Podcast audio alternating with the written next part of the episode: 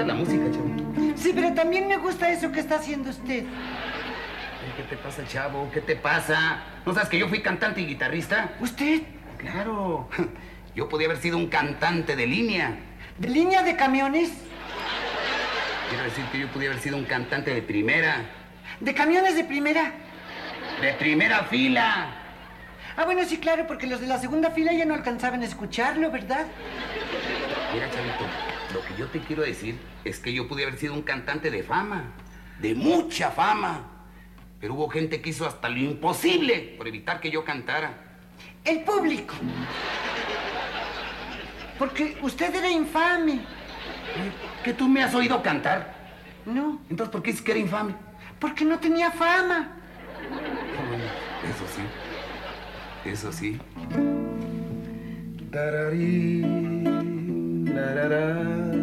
¿Cómo se llama eso que está tocando? Se llama guitarra. Pero yo digo la canción, Mincho. Mírame. ¿Y luego por qué te pega uno, chavo? Es que no me tienen paciencia. Es que no me tienen paciencia. Desde tiempos inmemorables, distintas tribus han pedido ser escuchadas. Bienvenidos al espacio que te da voz. Este es nuestro momento. Este es el tiempo de Voces Urbanas. You want to tell me what this is all about? As I walk through the valley of the shadow of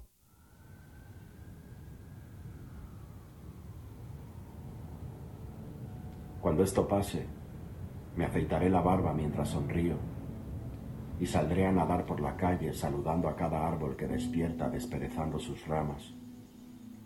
Cuando esto pase y los pájaros me pregunten dónde he estado, no voy a apretar las manos de nadie. Voy a abrazarme a cada desconocido que encuentre y a tocar otras caras como quien toca la verdad. Cuando esto pase, miraré el cielo azul que será un azulejo más limpio, decorado de maneras mágicas. Iré a ver a mamá y bailaremos en la armonía del olor de su guiso. Y volveré a soltar carcajadas mientras bromeo con mis hermanos a través de una cerveza. Cuando esto pase, cada palabra será una comunión perfecta. Cada viaje será un nuevo tesoro. Cada museo no será solo un edificio al que decida no entrar. Y en cada atasco me giraré hacia el conductor de al lado con una sonrisa calmada. Cuando esto pase, voy a hacer el amor sin estrategias, sin tabúes ni condiciones.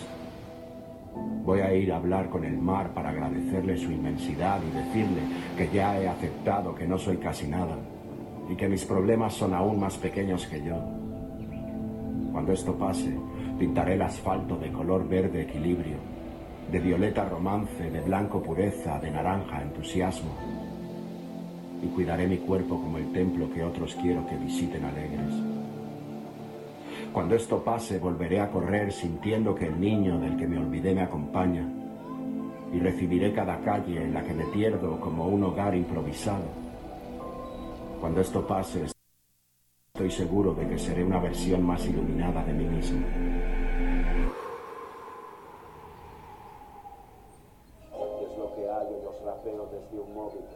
Que.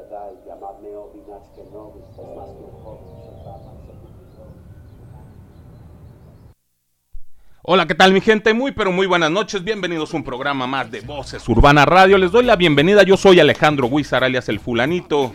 Y les doy la bienvenida a este programa que va a estar riquísimo porque tenemos mucha información, tenemos unos grandes invitados, unos muy buenos invitados que nos van a ayudar con este programa porque ellos son los que saben y al que sabe, sabe. Así es de que bienvenidos a Voces Urbana Radio, le doy la bienvenida a todos mis países hermanos que se conectan a esta emisión de Voces Urbana Radio, misión especial, porque les recuerdo, Voces Urbana Radio es de 9 a 10 de la noche, pero por el tema que tenemos hoy tan interesante y los invitados que tenemos hoy, eh, Comenzamos desde las 8 de la noche, desde las 8 hasta las 10 de la noche. Ahora sí, como dice el señor Vicente Fernández, mientras ustedes sigan aplaudiendo, aquí seguiremos hablando. Esto es Voces Urbana Radio. Muchas gracias por estarnos sintonizando y agradecimientos para mi gente en Colombia, para mi gente en el Perú, para mi gente en Venezuela, para mi gente en los Estados Unidos, para mi gente en México y claro, el anfitrión. ¡Viva México! Ca Carajo, hombre. Bienvenidos a Voz Urbana Radio. Nos vamos con la primera rolita de esta noche. Algo del patrón de patrones, el jefe de jefes, el señor Vico. Sí, esto que se llama Por el lente del cielo. Esto es Voces Urbana Radio. Comenzamos.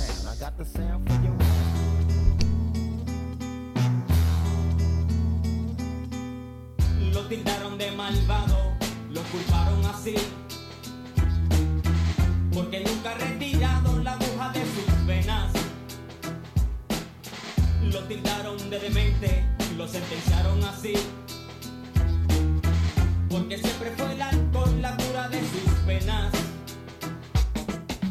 Ya no le quieren hablar, por tanto miedo a perder. El respeto de nosotros hombres normales. Los que dicen señalando,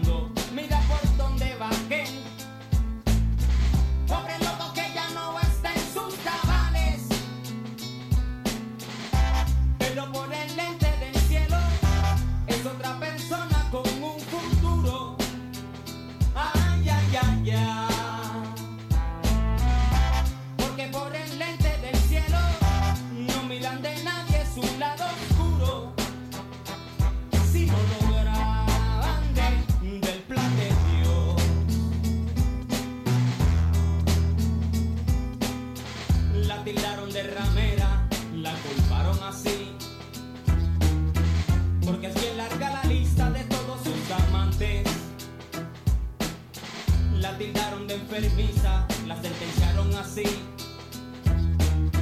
Pues ya no ven la decencia que proyectaba antes. Dicen que sería un tonto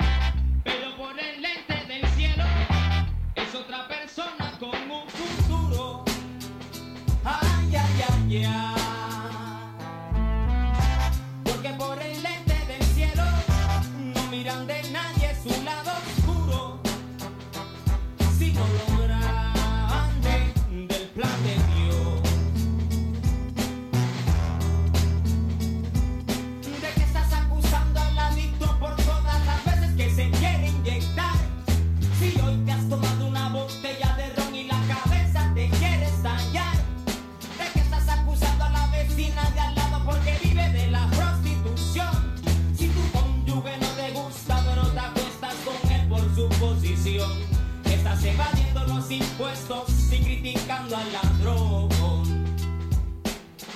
Me tildaron de dos caras, me culparon así. Porque no daba el ejemplo de lo que cantaba. Me tildaron de engañoso, me sentenciaron así. Porque siempre se enteraban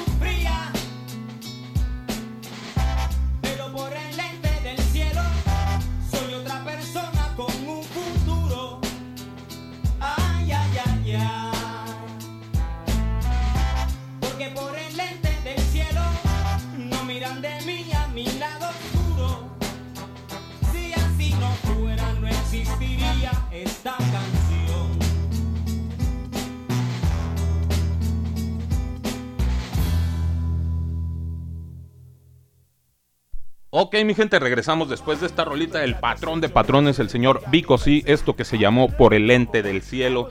Y quise iniciar con esta rolita porque es como, como hacer la, la bienvenida a los, a los invitados que tengo esta noche. Yo les voy a decir a ustedes cómo se pueden comunicar al programa de Voces Urbana Radio. Para toda la gente que nos está escuchando en el extranjero, nos van a agregar en el WhatsApp de Voz Urbana Radio, le van a poner el signo de más 521 3310 75 24 27. Signo de más 521 3310 75 24 27. Y para mi gente aquí en México, solamente van a agregar el 3310 75 24 27. Otra forma que pueden estar escuchando el programa es eh, que pueden escuchar el programa es desde la página de Voces Urbana Radio.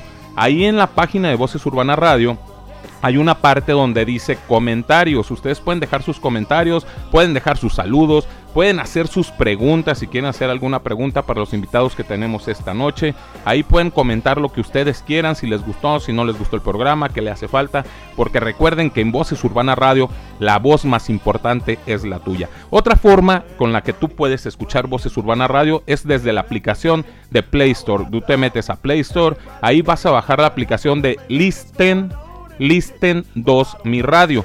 Listen 2 Mi Radio. Después de que bajaron la aplicación, les va a preguntar que si que qué programa quieren escuchar. Ustedes le van a poner Voces Urbana Radio con minúsculas y pegado, Voces Urbana Radio, minúsculas y pegado. Después les va a preguntar si quieren crear un acceso directo. Ustedes le dicen que sí y automáticamente 15 minutos antes de que inicie el programa les va a mandar una alerta donde les está diciendo Estamos al aire con Voces Urbana Radio. También en esta aplicación ustedes van a poder eh, chatear. Pueden, hay una parte que dice el chat. Entonces ustedes se pueden meter a ese chat y ustedes pueden dejar todos los comentarios que ustedes quieran hacer. El mismo es es el mismo chat de la página a la aplicación. Así es de que no tienen pretextos, no hay ningún pretexto para decir, oye fulanito, no me pude comunicar a Voces Urbana Radio. Ya tienes el WhatsApp de Voces Urbana Radio, tienes la página de Voces Urbana Radio y tienes la aplicación de Voces Urbana Radio. Y para la próxima semana eh, vamos a tener eh, también las llamadas al aire. En esta semana tratamos de, ver, de tenerlas eh, las llamadas al aire, pero no se pudo. Entonces, para la próxima semana tenemos ya las llamadas al aire. Les recuerdo, la próxima semana, el día 15 de abril, vamos a tener al señor Yoki Barrios desde Colombia. Entrevista para el señor Yoki Barrios desde Colombia. Bienvenido a México, Yoki Barrios, un gran amigo colombiano y un gran artista y cantante de conciencia. Así es de que para que se estén eh, eh, para que estén conectados a Voces Urbana Radio. Eh, les, les voy a comentar los programas que tenemos pendientes para toda la gente que nos está escuchando. Tenemos programas pendientes como Suicidio en Adolescentes. Vamos a tener eh, también el de sobrevivientes al COVID. Vamos a tener un programa de nutrición para ir para la gente que le gusta estar a dieta y que le gusta este, meterse a todas esas dietas. Vamos a tener una nutrióloga que nos va a explicar todo lo que tiene que ver las dietas keto y todas las cosas, todas esas vainas que, nos dicen que la dieta de la luna, que la dieta del sol, que la dieta del cucurucho. Bueno, no, esa ya es otra historia. También vamos a tener a un sexólogo y nos van a hablar acerca de sexualidad. Así es de que tenemos muchos programas pendientes para que sigas escuchando Voces Urbana Radio. Y después de esta rolita, después de esta canción, vamos a dar entrada a nuestros invitados que ya están desesperados por hablar, ya están aquí ansiosos por decirnos qué onda con ellos, qué pasa con ustedes y para que también le estén eh, contestando todas las preguntas que ustedes tienen acerca de este tema. ¿Cuál es el tema de esta noche? Adicción al cristal. Esto es Voces Urbana Radio. Nos vamos con algo del señor Yoki Barrios. Esto que se llama Amigo. No te despegues. Seguimos con el tema.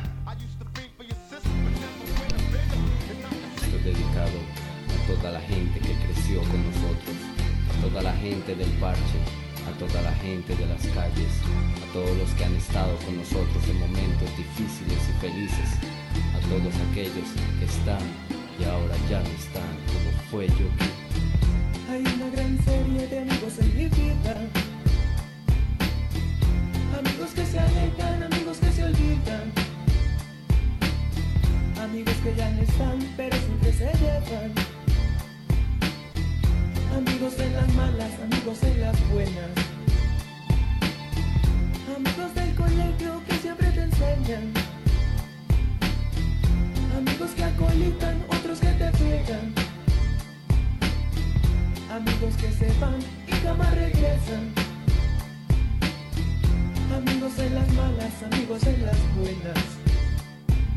La vieja calle de mi barrio en donde he dado el primer paso y cada paso quedo y con mi mente los momentos que pasé repaso. Las alegrías y tristezas de los que están y ya no están. Viejos recuerdos de amigos cuando miro los callejones invadidos por hijos de padres que tampoco están. En donde están lo saben muchos aquellos momentos gratos en donde las botellas sonaban y los amigos festejaban fueron silenciadas por la violencia. Ante mis ojos la soledad es una evidencia. Me pregunto por qué al tiempo se le acabó la paciencia. Mi calendario sigue derrochando páginas con ellas amigos se han ido y no solamente en situaciones trágicas. Tuvimos experiencias mágicas porque la infancia hace que las amistades se conviertan en obras clásicas que jamás se olvidan y siempre se recuerdan.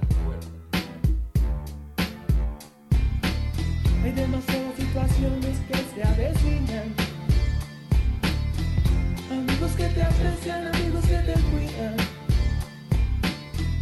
Amigos que ya hacen parte de tu vida.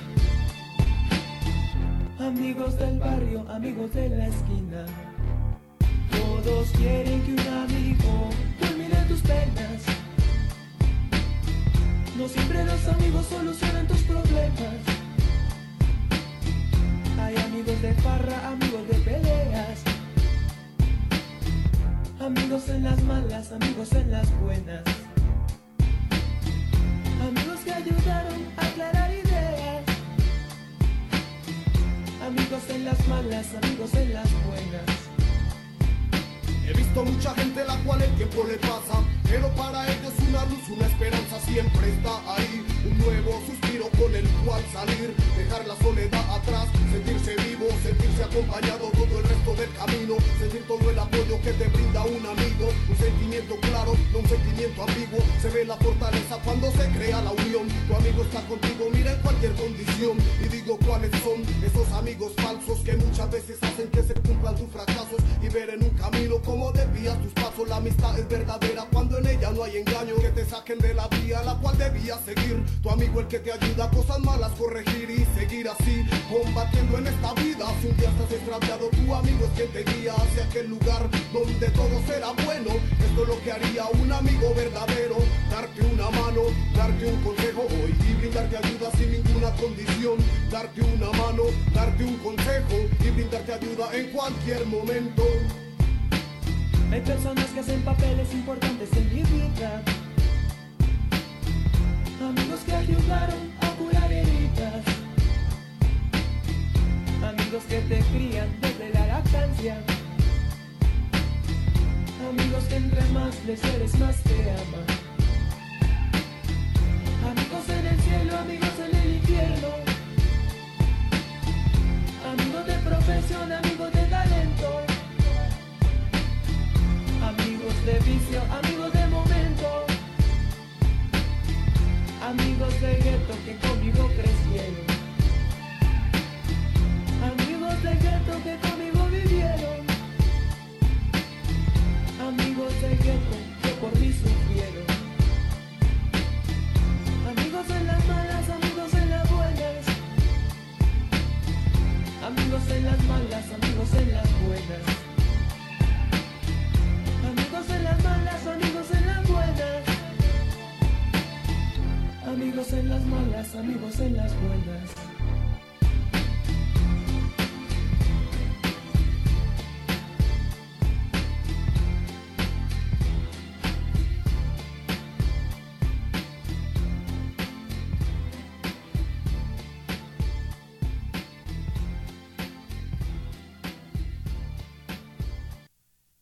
Ok, mi gente, regresamos después de esta rolita del señor Jockey Barrios, esto que se llamó Amigos.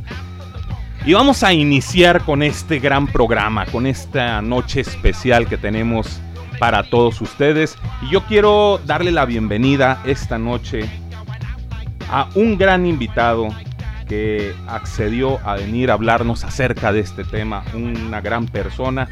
Yo tengo poco de conocerlo, pero me estoy dando cuenta que es una gran persona, tiene un- una- unas habilidades muy grandes para esto de hablarle a la gente.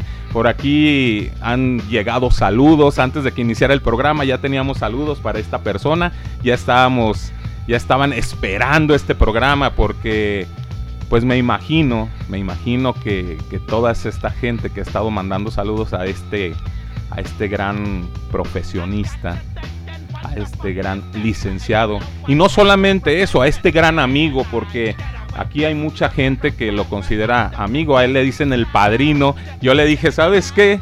De ahora en adelante, en Voces Urbana Radio, tú ya quedas bautizado como el padrino. Así es de que yo quiero darle la bienvenida al padrino de Voces Urbana Radio, al joven, al licenciado José Eduardo Martínez Mesa, licenciado en psicología, certificado en adicciones y especialista en el tratamiento. ¿Qué onda? ¿Cómo quieres que te diga? ¿José, Eduardo o padrino? Yo creo que Eduardo está bien. Ok, Eduardo, ¿qué onda? Buenas noches, ¿cómo estás? Muchas gracias por venir aquí a la invitación de Voces Urbana Radio. Muchísimas gracias a ti por invitarnos, por darnos una oportunidad, un espacio pues bueno, nosotros honrados de compartir este momento y pues bueno, a todos los que nos escuchan, muchísimas gracias por estar, buenas noches, esperemos que se disfrute esta, esta plática. Claro, claro que se va a disfrutar esta plática, claro que vamos a disfrutarla y más que nada de disfrutarla también queremos eh, enseñarle a la gente todo lo que, lo que estamos viviendo en la sociedad. Desgraciadamente estamos pasando por cosas muy fuertes ante la sociedad y que los jóvenes, los jóvenes de, de- de México están viviendo cosas muy fuertes. Y para eso tenemos a dos jóvenes que nos van a ayudar, que nos van a platicar sus experiencias. Y quiero también darle la bienvenida a la señorita a la guapa señorita que tenemos aquí en Voces Urbana Radio, que nos va a decir qué onda con, con su vida, a la señorita Areli. Hola, buenas noches. Este, mi nombre es Areli. Muchas gracias por tomarse el tiempo de escucharnos. Eh, para mí es un, un gran honor estar aquí acompañada de grandes personas y compartir un poco de lo que ha llevado este proceso ¿no? de, de- de la adicción. Para mí es una oportunidad y, es, algo grandioso estar aquí.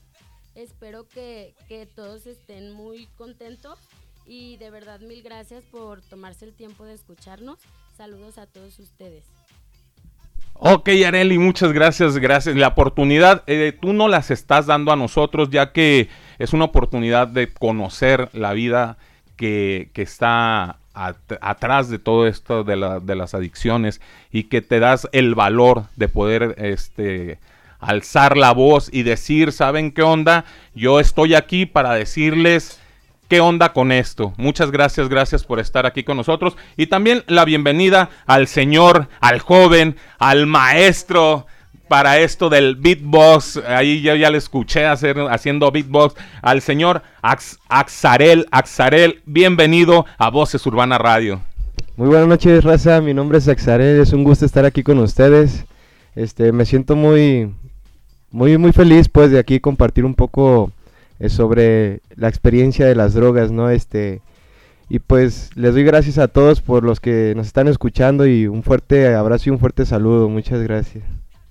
Gracias a ti, gracias a ti, Exarel, por, por acceder a esta invitación. Eh, les voy a explicar un poquito el por qué tenemos a un hombre y una mujer, este, cómo les podemos decir. Yo creo que yo quisiera que tú, padrino, nos dijeras cómo es que se les puede decir a ellos. Yo eh, des- desgraciadamente desconozco esto de cómo, cómo se les puede decir. Yo no quisiera eh, que ofenderlos, ni siquiera quisiera hacerlos sentir mal si se les dice adictos, exadictos, o cómo es que les podemos decir a ellos. Sí, eh, lamentablemente en nuestra sociedad se ha estigmatizado mucho a las personas que tienen eh, algún problema con el consumo. ¿sí? Yo creo que no, eh, más allá de buscar alguna etiqueta, eh, simplemente son personas, si podríamos llamarlo de alguna manera, simplemente personas en recuperación, ¿no? Porque ya la palabra adicto de entrada ya hace una separación. Entonces, podríamos llamarlo así, personas en, en recuperación o adicto en recuperación. Sin embargo, pues bueno, yo estoy muy en contra de, etiquetar a las personas.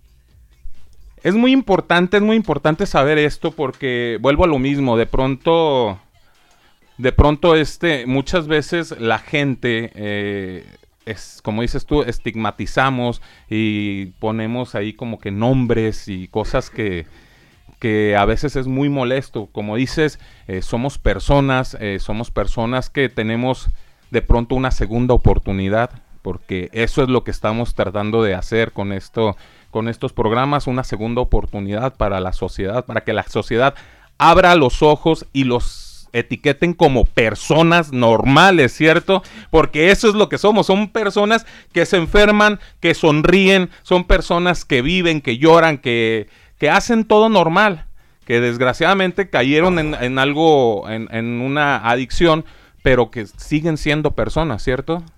Efectivamente, eh, a eso me refería. Nosotros los seres humanos y más en nuestra sociedad hemos eh, discriminado y es un grupo muy vulnerable. Las personas que consumen, creo que más allá de, de etiquetarlos, simplemente comprender que es una enfermedad y que al final es eh, llamarlo como una conducta eh, adictiva. Por ejemplo, nosotros en psicología, al momento de diagnosticar o al momento de, diferenciar a estas personas, simplemente ponemos un trastorno de conducta adictiva. O sea, no hablamos de adictos. Eso es algo muy importante. Lo, yo les decía antes de iniciar el programa, aquí vamos a aprender todos, vamos a enseñarnos a, a- a- a poder este, expresarnos, porque desde ahí iniciamos, desde saber expresarnos con, con- ustedes. Y pues vámonos a lo que, ahora sí como dicen, a lo que te truje, chencha. ¿Qué es el cristal? A ver, padrino, tú nos puedes decir qué es el cristal, qué es esta, esta droga que está acabando con la juventud de México. Ok. Eh, a ver si ya me escuchan mucho mejor. Creo que me están diciendo que no, no me escucho por, por la voz. Pero eh, para poder definir antes al cristal tendríamos que en- entonces primero definir la palabra droga, ¿no? De antemano ya todos sabemos que el cristal es una droga. Según la Organización Mundial de la Salud, llamamos droga a toda sustancia que introducida en un organismo vivo puede modificar una o varias de sus funciones. ¿sí? De ahí partimos eh, a ciertos grupos de, de- de sustancias. ¿Sí? El cristal pertenece al grupo de sustancias eh, o de drogas estimulantes. O sea, es una droga que al final directamente va a estimular el sistema límbico. ¿A qué me refiero con eso? A el- directamente a las emociones de la persona y directamente va a, consumirlo o a llenarlo de placer. ¿Sí me entiendo más o menos? No, sí, claro, claro que te entiendes. Este, es muy importante eh, dar a conocer qué es todo esto, porque eh, de pronto nosotros queremos manejar eh, un tema eh, sin despegar, digo, despegándolos de otro, y no, vamos a arrancar desde la raíz. ¿Qué es el cristal? Es una droga. ¿Qué es una droga? Es una adicción. ¿Qué es una adicción? A lo mejor una enfermedad. No sé, no sé si, si estoy bien en esto. ¿Qué es una enfermedad? ¿Se puede curar esta enfermedad? ¿Se puede hacer algo por esta enfermedad? Mira, eh, para poder definir a la adicción, vamos a definirla como la necesidad que una persona tiene por consumir cualquier tipo de drogas. En este, en este caso, pues el cristal. Eh, y esta necesidad no desaparece a pesar de que la persona sufra las consecuencias negativas producidas al momento, ¿sí? Que eso a lo largo en el cristal, pues se va dando. Entonces, eh, claro, claro que sí tiene tratamiento, tiene forma de poderse reintegrar la persona a su sociedad y, y, pues bueno, es una enfermedad como, como cualquier otra enfermedad eh, que puede recibir algún tratamiento. Hace, hace poquito tuvimos nosotros la entrevista a- al grupo de, de alcohólicos, por aquí tuvimos una, una- una entrevista para lo de alcohólicos, y también nos explicaban que el alcoholismo es una enfermedad. ¿Se puede comparar el cristal o esta droga de, de esta adicción al cristal con el alcohol? Eh, de pronto, eh, lo que yo aprendí ahora con estos, estos chicos de, del programa de alcohólicos es que esta droga no solamente, bueno, más bien esta adicción al alcohol, no solamente es de, de un gusto, a veces lo vienes tratando de familia tras familia. Esto, el cristal también puede ser así, o sea, me imagino, digo, puede ser hered- hereditario, claro, puede ser hereditario esto del cristal o, o la adicción, no sé. Sí, la conducta adictiva en sí misma, cual sea la, la, la sustancia, ya sea alcohol, cannabis, metanfetamina, bueno, el cristal, cualquier otro tipo, claro que se han demostrado estudios en, en psicología y en psiquiatría en donde se demuestra que cuando tú consumes, claro que en tu, en tu gen ya heredaste eh, a, tu hijo el, el- comportamiento adictivo, que claro que el desarrollo del alcoholismo y el desarrollo de la metanfetamina es muy diferente partiendo de que el alcoholismo es una droga que se acepta. No es una droga que normalmente se, se fomenta en la misma familia. Sin embargo, el cristal es un poquito más, eh, más el, prejuicio, ¿no? Pero se pueden parecer en el sentido de que ambas tienen su, su nacimiento del comportamiento adictivo. Sin embargo, eh, cada una se desarrolla en, en contextos distintos, por motivos diferentes, y pues bueno, tiene muchísimas otras características eh, propias cada una. ¿Qué diferencia, qué diferencia encontramos entre las diferentes drogas? Hablando de marihuana, hablando de cocaína, hablando de, no sé, por allá para mi gente en Colombia que nos está escuchando, allá tienen una, una droga que le llaman el bazuco. Eh, por ahí yo investigando de pronto creo que es la, la famosa piedra. No sé si la piedra y el cristal viene siendo lo mismo o es muy parecido, no sé. Entonces, ¿qué diferencia hay en cada una de estas drogas o qué diferencia podemos encontrar en cada una de estas drogas? Sí, mira, la diferencia eh, puede notarse desde el en, el, en el contexto en el que se desarrolla, no la adicción. Por ejemplo, normalmente el, cris- el cristal, que por ser una droga que pertenece al grupo de los estimulantes, lo buscan personas que pues prácticamente lo que buscan es estar todo el tiempo en actividad, ¿sí? Por ejemplo, en el cannabis, esta droga pertenece un poco más a las depresoras, creo, no, perdón, a las perturbadoras, por lo que tanto, eh, incluso el efecto del cannabis es muy diferente al del cristal, el del cannabis te da un poco para abajo, ¿no? Y te tranquiliza. Entonces, de- de- eh, depende mucho de la personalidad de la persona, válgame la redundancia, ¿no? Y sobre todo de lo que está buscando, ¿no? De lo que busca eh, en cuestión de, de- del efecto. Yo siempre les he compartido en, en los lugares en donde me han invitado a hablar sobre el tema que al final una persona no se vuelve adicta a la sustancia, se vuelve adicta a lo que le da, al efecto, a lo que le brinda. Entonces, ahí quien se vuelve adicto a la, a la metanfetamina, al cristal, porque busca todo el tiempo estar en movimiento, porque le hace mantenerse despierto, porque aumenta la libido en lo sexual, entre otras, entre otros efectos, y hay quien busca la marihuana pues porque se quiere relajar del trabajo, porque quiere estar un poco en, en- en- eh, dormir bien, quizá, o sea, depende mucho de lo que se busque.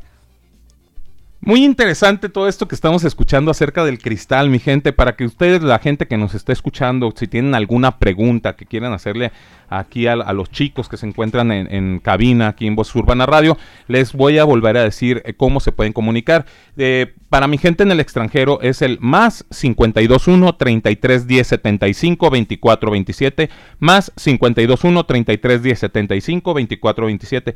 Y para mi gente aquí en México es el 33 10 75 24 27. Así es de que mi gente seguimos con este tema tan importante, tan interesante para ustedes, pero nos vamos a una rolita, una canción del señor Panchas Psycho, algo algo de lo bueno, haciendo como un homenaje a, este gran artista, el señor Pancha Psycho y el señor Crooms, esto que se llama novela de conciencia. Esto es Voces Urbana Radio, no te despegues. Seguimos.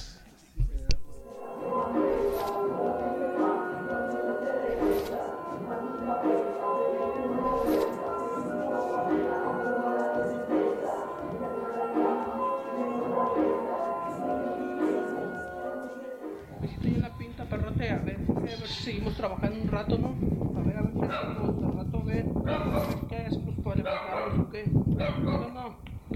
Arre, perro, ya este está listo, ya está listo, perro. Túmbate, a la verga. perro, Túmbese. ¿con quién te andas Vale, metiendo? verga, hijo de su puta madre. Túmbese a la verga.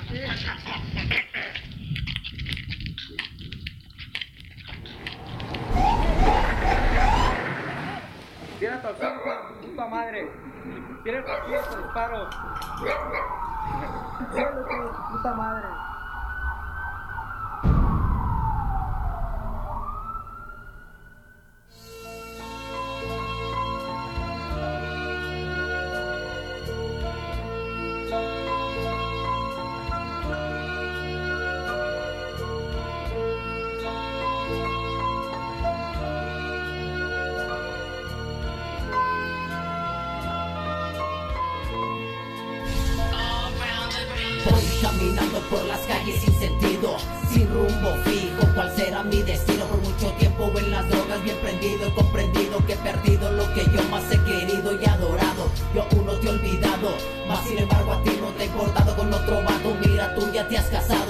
chingados pasa conmigo. Yo aquí prendido, perdido, enloquecido. Pues seis años ha pasado y olvidarte. Yo no lo he logrado. Sé que tuve la culpa al humillarte, maltratarte nunca valorarte y son las 3 de la mañana, ando loco y bien cuido, tú seguiste tu camino y en el vicio que me quedo bien hundido, yo recuerdo aquellos dos enamorados agarrados de la mano en un mundo de fantasía con el sueño de algún día llegar a tener familia, todo eso se destruía y se hacía pesadilla.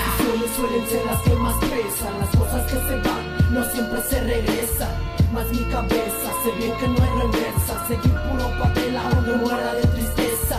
Ya no la llamas, menos la besas, y es que su tiempo ya no interesa. Y desconfío de todos, aún hasta de mi cabeza, porque yo mismo rompido las promesas. Y la historia comenzaba. Yo no me drogaba, no tomaba, trabajaba, le echaba muchas ganas. Vicios no tenía, los vicios ya de grande llegarían. Yo recuerdo nos juntamos y una casa, pues mis padres, ellos me darían. Un negocio me pondrían, una casa, mi negocio y mi mujer. ¿Qué más yo quería? En los primeros años todo era maravilla, el amor, su energía a nosotros se envolvía. Cero yo la amaba, pero como marido el matrimonio fracasaba. Un día discutimos de la nada, la puerta ya azotaba y en la calle me marchaba. Paraba en un lugar, de eso no te sientas solo. Mujeres que bailaban, su cuerpo te rentaban. Llegaban el licor, pues yo me ahogaba. Y una bella dama a mí me acompañaba. Las malas decisiones suelen ser las que más pesan, las cosas que se van no siempre se regresan. Más mi cabeza, sé bien que no hay reversa, seguir puro papel aunque muera de tristeza. Ya no la llamas, menos la besas,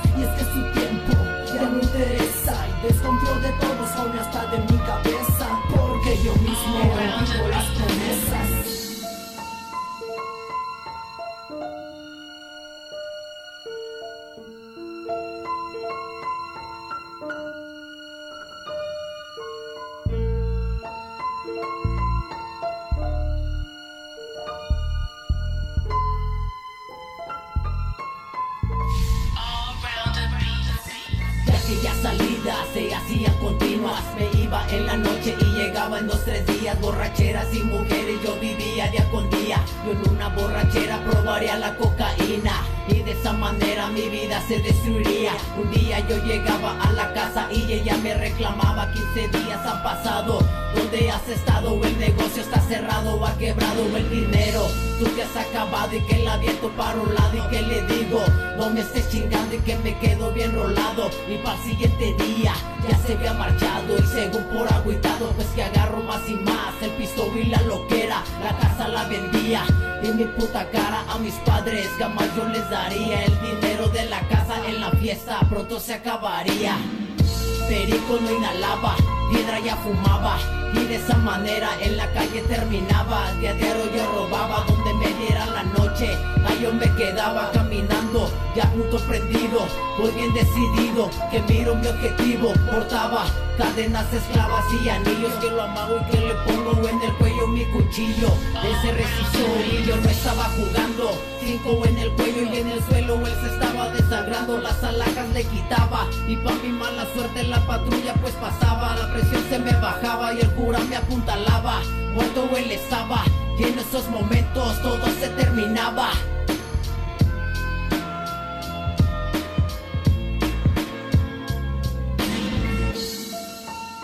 Cuando lo tenemos todo, valoramos.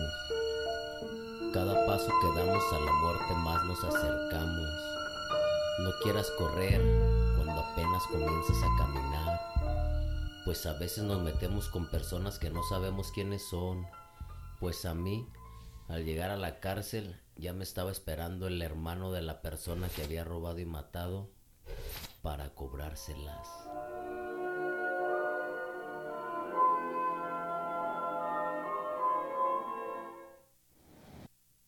Ok, mi gente, regresamos después de esta rolita del señor Pancha Psycho, esto que se llama novela de conciencia, algo de conciencia. Para la gente que nos está escuchando, que de pronto a los raperos, a los hip hoperos, a los de la cultura hip hop, los tachan de maleantes, de, de gente eh, sin estudios y no sé qué tantas cosas nos han dicho. eh, para que vean que también dentro de la cultura hip hop tenemos muy buenas canciones de conciencia y para muestra basta un botón aquí en Voz Urbana Radio queremos eh, inyectar esa conciencia ante la sociedad. Y para eso tenemos aquí a nuestros invitados y seguimos con este tema tan interesante, tan importante. Y yo quiero preguntarle al padrino por...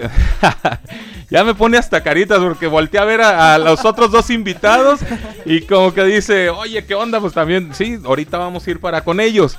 Pero antes, antes de ir con ellos, padrino, yo quiero que me expliques qué onda con los efectos de la metanfetamina o cristal, que es como lo podemos conocer, ¿cierto? Si es, es verdad lo que, lo que estoy diciendo o, o estoy equivocado. Sí, afirmativo. Tiene varios nombres, pero quizás ahorita lo puedo yo eh, diferenciar y distinguir uno del otro, porque depende mucho de, la vía en que se consuma. Si es fumada, si es inhalada o inyectada, varía mucho el, el- nombre eh, por el que se le conoce. Pero principalmente uno de los efectos más importantes eh, de esta sustancia y de todas, creo yo, es este estado eh, o este fuerte, fuerte sensación al momento de ingerir la droga de placer. Es un, es un estado de, de que podría yo describirlo como extremadamente placentero. Disculpa, disculpa por, por interrumpirte eh, con esto. Eh, me estás diciendo que según cómo se consuma es el nombre que se le da a esta droga. Este, es, para mí es algo como muy importante saber esto porque yo no sabía eso. Yo pensé que cristal es cristal y, y- y- ya. Y, y ahorita que están diciendo de la metanfetamina, del cristal y todo eso, yo hace tiempo vi una película, no, una serie que se llama Metástasis y que de pronto hablaba de este, de este, de esta adicción o de esta droga eh, y se me hacía una serie muy import, bueno, muy interesante, muy importante también verla eh, para la gente que, pueda o la oportunidad de verla. Metástasis se llama en la versión colombiana y Breaking Bad se llama en la en la en la versión americana, que es una, una serie muy buena, a mí me gustó muchísimo, pero yo no sabía de, eso, de esos diferentes nombres que se le da a la metanfetamina según eh, sea como la consumas. A ver, aclárame ese punto. Perfecto, mira, eh, se le puede llamar metanfetamina o cristal cuando se ingiere o se inhala. Manivela si se inyecta y cristal o ice si esta se fuma. Estamos hablando que entonces también la puedes fumar. O sea, yo eh, es que yo estoy bien tapado en todo esto. Yo pensaba que, bueno, yo pensaba que era nada más este una forma de, de inyectada y se acabó. No sabía, ah, no, sí, sí, ya sabía que sí se fumaba, sí es cierto. es verdad, ya sabía que sí se fumaba. Eh, pero qué interesante es saber todo esto. Yo pensé que eran diferentes tipos de drogas, las que una es la que se, se inhalaba, la otra la que se inyectaba. Entonces estamos hablando de la misma droga, pero con diferente nombre. Prácticamente, exactamente. Lo único que las diferencia pues es la vía en la que se consume. Ah. Y lo rápido que puede tener el, el efecto. Hablamos de, una, de una- un consumo inyectado, pues prácticamente es un poco más eh, letal, ¿no? Fuerte el, el- el efecto. Y rápidamente también genera daños al- a más corto plazo. Ok, bueno, entonces seguíamos con, con lo que me estabas explicando acerca del efecto de, de esta droga. Eh, también tiene, me estás explicando que tiene diferente efecto, me imagino, eh, si es fumada, si es inhalada, si es o si es inyectada. ¿Es el mismo efecto o no es el mismo efecto? A ver. Creo que sí varía, eh, varía en, en- en los efectos eh, por el tiempo y, y- y demás, pero yo creo que eso más adelante eh, quienes mm, empíricamente lo han palpado nos lo pueden compartir. Pues si quieres de una vez vamos a darle la bienvenida a Areli o al señor Exarel, no, Axarel, Axarel. Ay, ahora sí me pusiste traba, sí, Traba. difícil. A ver, ahora sí vamos a darle la bienvenida a ellos y que nos expliquen qué onda con esto. ¿Es el mismo efecto? ¿Es el, la misma, eh, cómo se puede decir? El mismo placer que sienten cuando, o ustedes en qué, eh, cómo la, la utilizaban? A ver, ¿quién, quién quiere iniciar? Areli, Axarel, ok, Axarel, vamos con Axarel. Buenas noches amigos, pues a mí de la forma que yo la ingería pues era de las tres formas, pero empecé inhalándola. Inhalándola pues lo primero que sentía era como, pues, como todos dicen, era un jalón de greñas, ¿no? Este, algo así como que te pone con un orgasmo cerebral así, que dices, ah, jalada, te empiezas a sentir como que con esa hiperactividad y, y no sabes qué hacer con tanta hiperactividad que empiezas, no sé, a caminar, este, a entretenerte con algo o, no puedes estar es- ni siquiera ni cinco minutos tranquilo porque cualquier cosa te llama la atención, cualquier cosa te llama la atención.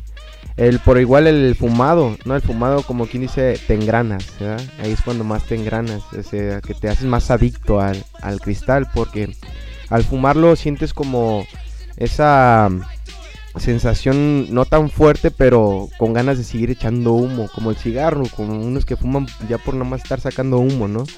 Este, yo lo fumaba y, y no era en el momento, ¿no? O sea, tardaba de 5 a 10 minutos para que me empezara a pegar la, la sustancia. Y ya cuando empezaba a sentir la sustancia sentía delirios, los delirios de persecución o, o de que ya viene el que nunca, que el que nunca llega, esperando el que nunca llega, como dice. o que ni siquiera existe, porque bueno, yo tengo, tengo, tengo un, un amigo, eh, espero que esté escuchando este programa, no sé si ya también sea en recuperación o no. eh, un saludote para, para él, espero que, que ya esté en recuperación. Él llegaba, yo tenía antes una tienda de ropa, y entonces él llegaba ya a la tienda de ropa y él comenzaba a decir que una persona lo estaba siguiendo. Y era una persona, estaba una persona en la esquina, entonces nosotros eh, pues le hacíamos la broma, sí, yo creo que le has de gustar mucho. Y él empezaba a alucinar con muchas cosas, empezaba a decir muchas eh, disvariantes y después decía, ¿sabes qué? Me voy a ir para quitárselos de aquí. Él se iba de, se iba de la tienda y la persona seguía estando ahí en la esquina esperando su camión. Entonces es algo que ahorita lo estoy contando en chiste, pero yo creo que es algo muy difícil para la gente que lo está consumiendo. Pues algo así, porque yo en realidad cuando fumaba, pues mm, te voy a decir una cosa, yo sí era esas personas que en cuanto fumaba sentía la necesidad de, de conseguir más rápido dinero para conseguir la sustancia. Y ya cuando te enredas en problemas, este, como al robar, al estafar, por eso te, entran más fuerte los delirios de persecución, porque ya sientes que todo el mundo está detrás de ti. De hecho, yo cuando fumaba, yo salía mucho en la calle, porque en el día nadie no quería que nadie me viera. En la noche salía a divagar, o sea, a caminar cuadras tras cuadras. También mi abuela me decía, nada más te la pasas midiendo cuadras, cabrón, ¿verdad? Y pues al salir, güey, pues yo me la pasaba así como que nervioso, sudando de las manos, o hasta a veces así como encapuchado para que nadie me viera el rostro, ¿no? Hasta con mi cubrebocas antes del COVID. Este, salía caminando y cualquier cosa que veía de lejos, así un voltito, ya sentía que alguien se estaba escondiendo, me estaba vigilando, me estaban persiguiendo. Y pues es algo muy incómodo, pero a la vez como algo que a la vez, un guacala que rico, ¿verdad? Pero pues se siente así como la adrenalina, ¿no? Y pues hay muchos que también lo hacemos por ese aspecto, también ya no, no tanto por la alteración o los delirios, sino también por sentirnos con la, adrenalina pues elevada, ¿no? Y pues sí, también al, al inyectármelo esa vez fue una vez muy, muy fea, la neta, fue una experiencia muy fuerte porque ese día ya me engarroté, en cuanto me lo inyecté me engarroté las manos, los dientes los estaba tronando de que no podía ni hablar, o sea, sentía la boca chiquita y sentía como si tuviera una sobredosis, no sé, algo muy fuerte, no pude ni siquiera ni moverme donde estaba y cuando quería moverme sentía como los tendones me tronaban y dije, no, ya no lo vuelvo a probar así. Entonces, estamos hablando que para ti la experiencia más fuerte de, de adquirir, o bueno, de, de- de usar esta droga fue inyectada, inyectada. Híjole, difícil, ¿no? Ahora nos vamos con la señorita de, de aquí de, de Voces Urbanas Radio, con la señorita Areli. A ver qué onda, Areli. ¿Cómo está la situación contigo? ¿Cómo fue la situación contigo? Bueno, pues a mí también este, la, la parte más fuerte eh, que tuvo el impacto de la adicción fue cuando lo probé fumado, ¿no? Porque yo empecé consumiendo, inhalándolo. Y recuerdo que para mí eso era algo donde yo tenía una, como una fijación, donde yo quería sentirme, tenía la autoestima muy bajo, pero yo quería ser delgada. Era tanto mi, mm, sí, pues era tanto mi trauma que era muy desesperante, ¿no? Entonces yo comienzo a consumirlo y empiezo a inhalarlo. Entonces pasan ocho meses y lo estuve inhalando y recuerdo que eso me hacía sentirme bien. Estaba activa todo el tiempo, yo lo consumía y y, yo solamente pasaba todo el tiempo eh, dentro de casa, ¿no? Eh, me la pasaba haciendo aseo en mi casa, nunca, nunca lo usé para salir de fiesta, pero después fue, fue subiendo más la adicción y más y más, y fue cuando lo empecé a probar fumado. Entonces ahí, ahí es cuando pasa, ¿no? E- ese impacto donde, donde me doy cuenta que, que ahora sí ya era, ya era una adicción más fuerte, ¿no?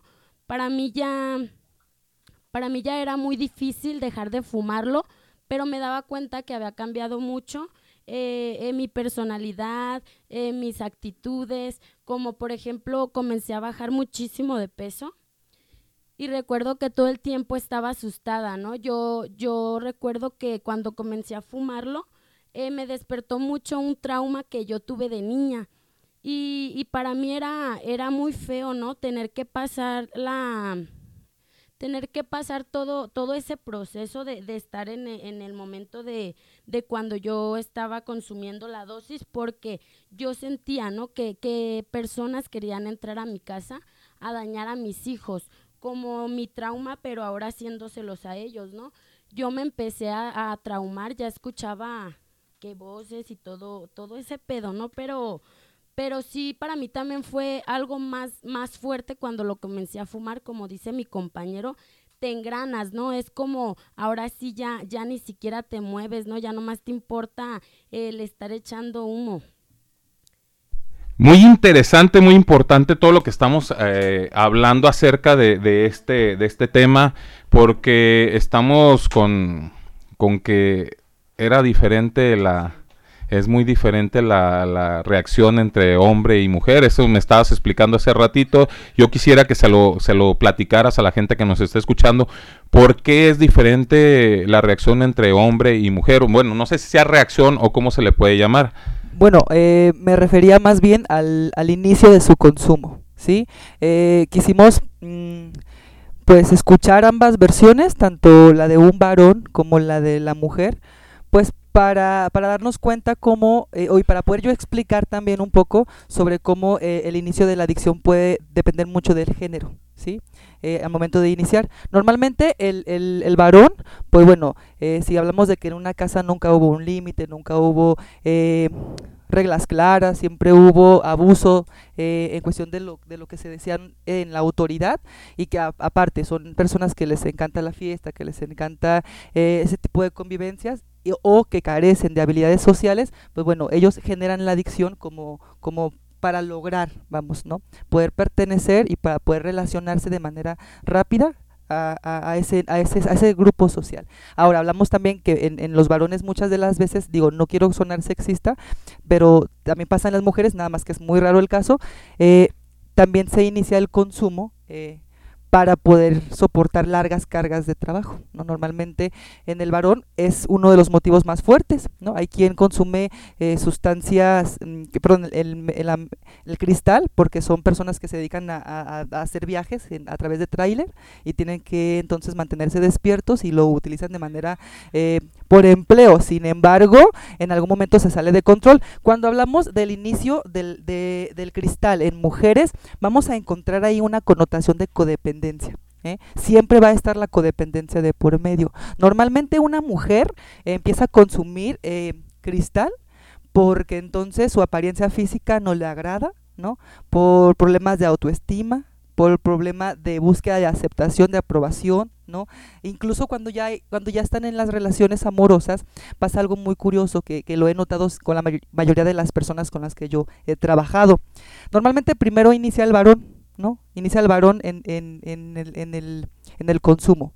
Después, como el varón ya no pasa tiempo en casa, como ya no pasa momentos con la chica, como ya no la ve, como ya no se percata de que existe, entonces la mujer busca una manera para poder entonces tenerlo cerca. Y es cuando comienza su consumo. O sea, la necesidad de ser acompañada, la necesidad de ser vista, el hecho de que tener a su pareja hace que también entonces aumente su consumo.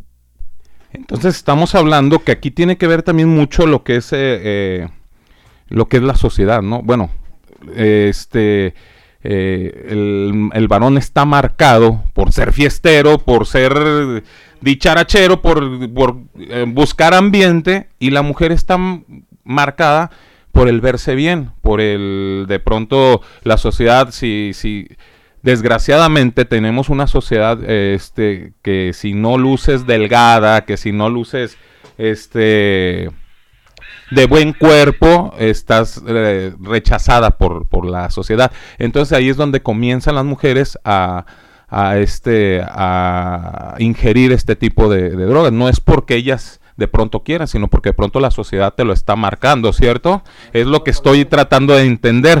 Sí, eh, prácticamente si hablamos de, de qué tipo de enfermedad eh, viene una adicción, vamos a encontrar que tiene sus orígenes desde lo biopsicosocial. No podemos clasificarla únicamente por, por, el, por el, organismo, sino que también la parte psicológica entra mucho en juego y lo social también. Lo social tiene muchísimo más, eh, más impacto en el desarrollo o en la recuperación de una adicción. Yo siempre les he dicho, nadie se recupera en el mismo ambiente en el que se enfermó y entonces prácticamente eh, la sociedad es la primer, la primer promotora de factores de riesgo como lo es los estereotipos de género, no una mujer, lo que es su nombre y de ahí entonces pues lo demás.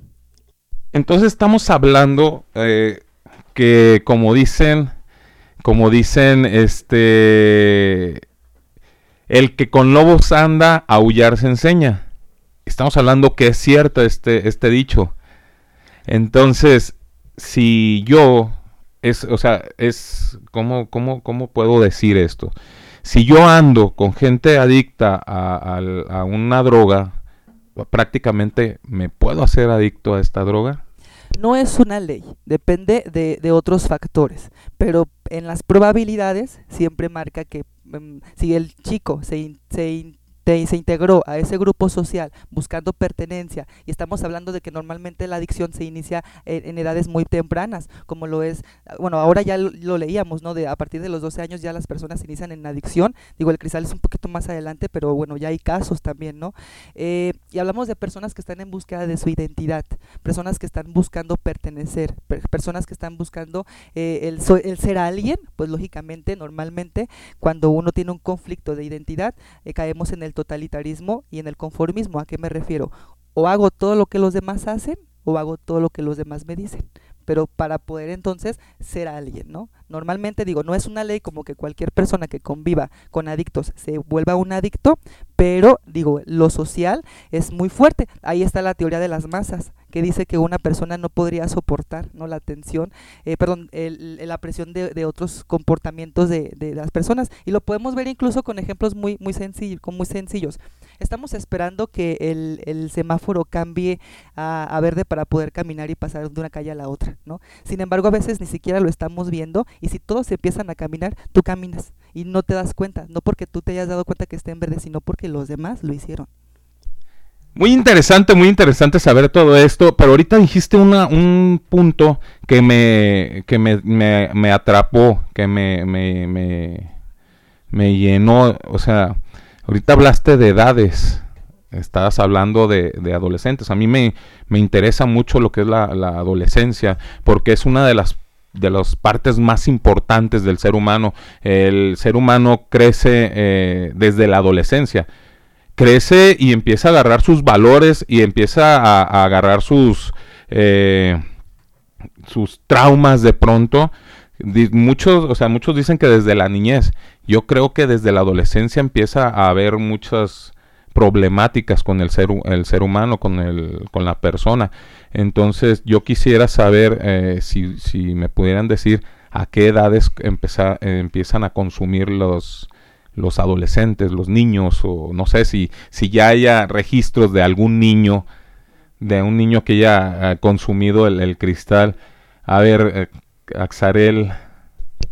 Bueno, pues yo de que desde que tengo conciencia fue comencé a la edad de mis 10 años porque pues tuve un, un mal momento pues en el que pues mis padres ya ni caso ni atención me ponían y yo por llamar la atención de mis padres porque yo era una persona con enfermedades físicas tenía asma y artritis reumatoides este y pues todo el tiempo se la pasaban peleando y pues yo vivía en un barrio bajo ¿verdad? Este, donde en la esquina de, de plano habían cholos, drogadictos, que esto y lo otro, ¿no? Y pues, pues un día mi padre me mandó a la tienda por una caguama, ¿no? Este, estaba lavando la, la chopper y pues no, pues lánzate por una caguama, ¿no? Y voy pasando a la esquina y pues yo siempre trataba de rodearlos, ¿no? Porque se me hacía algo como, ay, no manches, me van a robar o cosas así. El miedito que tiene uno desde, desde morro, ¿no? Cuando está uno morrillo y que empiezas a ver las bolitas de, de gente y como que te da un poquito de miedo, pero aparte, yo, bueno, no sé si, si estoy bien o estoy mal,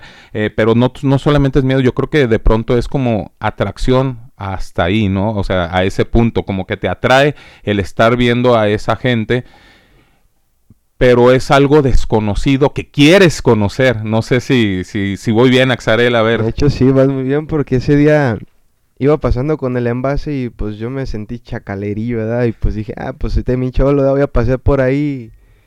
Y voy, iba caminando y de repente pues me saludan, ah, ¿qué onda, güero? verdad? Pues no, pues, ¿qué onda? verdad? Ya todos me ubican ahí en la cuadra y pues llego a la tienda, compro la caguama, me regreso y pues me dicen, sácala, ¿no? Y pues no, es mi papá, ¿no? Ahorita vienes por una chora, pues si quieres una chora, ¿no? Ya voy, dejo la caguama y me arrimo y pues estaban ya todos así en un estado pues ya anestesiados casi toda la mayoría. Y pues yo nada más vi que uno tiró así como una bachicha, ¿no? Al suelo, esa de la que huele rico, ¿no? y pues se me hizo algo curioso, ¿no? La levanté, la olí, pues de ese entonces pues dije, no mames, qué, qué feo huele esto, ¿no? Y me la guardé el bolsillo, ¿no? Dije, no, pues voy a fumar cuando no me vea mi madre o mi padre, ¿no? Este, al día siguiente mi mamá y papá se fueron después de una discusión, siempre en la mañana, tarde o noche había una discusión por cualquier pequeña cosa y pues yo dije, ah, pues vamos a darnos un, un fumecillo, dicen que esto relaja, ¿no? Pero pues yo al fumarlo fue una experiencia inolvidable, ¿no? Porque pues de ser una persona asmática y yo creo que desde ese entonces, no sé, yo, yo digo, pues qué pasó? No me vayas a decir que te curó el asma, ¿eh? Porque eso sí no te lo voy a creer. No voy a creer que, que, que digas, no, y de pronto me curó el asma y ya, soy feliz y tan, tarán, tan, tan.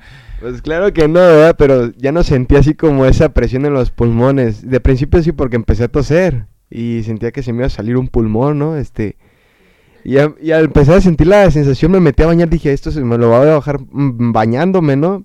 No, pues al meterme al bañar, cada gota que escuchaba que caía al suelo se escuchaba como eco, yo escuchaba ver todo dando vueltas y ya cuando menos lo recordaba ya estaba tirado en el suelo mojándome con la regadera, ¿no? Y me salgo del baño bien anestesiado y de repente empiezo a ver a mis hermanas y me empieza a dar risa todo. Y, y eso es algo así como que muy difícil de explicar porque tengo mucho tiempo que me pasó esa sensación y pues digo, fue algo genial, ¿no? Porque dije, pues me quedé con la tentación de volver a probar porque cuando te pasa eso por primera vez, quieres sentirlo otra vez y otra vez y otra vez y por un momento me fugué de mi realidad, de mi tristeza, los problemas en casa, eh, los regaños de mamá, de papá, eh, pues peleas con las hermanas o hermanos o primos, ¿no? Este, y, y cuando pasaba eso en casa, pues yo era la única forma donde podía sentirme, pues, en mi propio mundo, ¿no? Axarel, ¿me puedes repetir la edad a la que tú iniciaste a consumir un- una droga? Sí, este, fue a mi edad de 10 años. 10 años, mi gente, para todos los que nos están escuchando. A los 10 años, el niño tiene que tener la. Tiene que ser libre, tiene que ser inocente. A los 10 años, un niño no tiene por qué estar consumiendo este tipo de drogas. Eh, desgraciadamente, bueno, ahorita nos está explicando Axarel lo que lo hizo probar esta droga y a veces creo que los papás tienen mucha culpa en todo eso. Creo yo que, que los papás son de pronto los responsables. Así es de que para todos los que nos están escuchando en este momento, si eres padre de familia, pon atención a tus hijos porque ahorita está tan recio esto del cristal que no sabemos dónde, dónde están metidos nuestros hijos. A ver, Areli, ¿qué nos puedes decir? ¿A qué edad, a qué edad eh, comenzaste a, a consumir esta, esta, esta droga?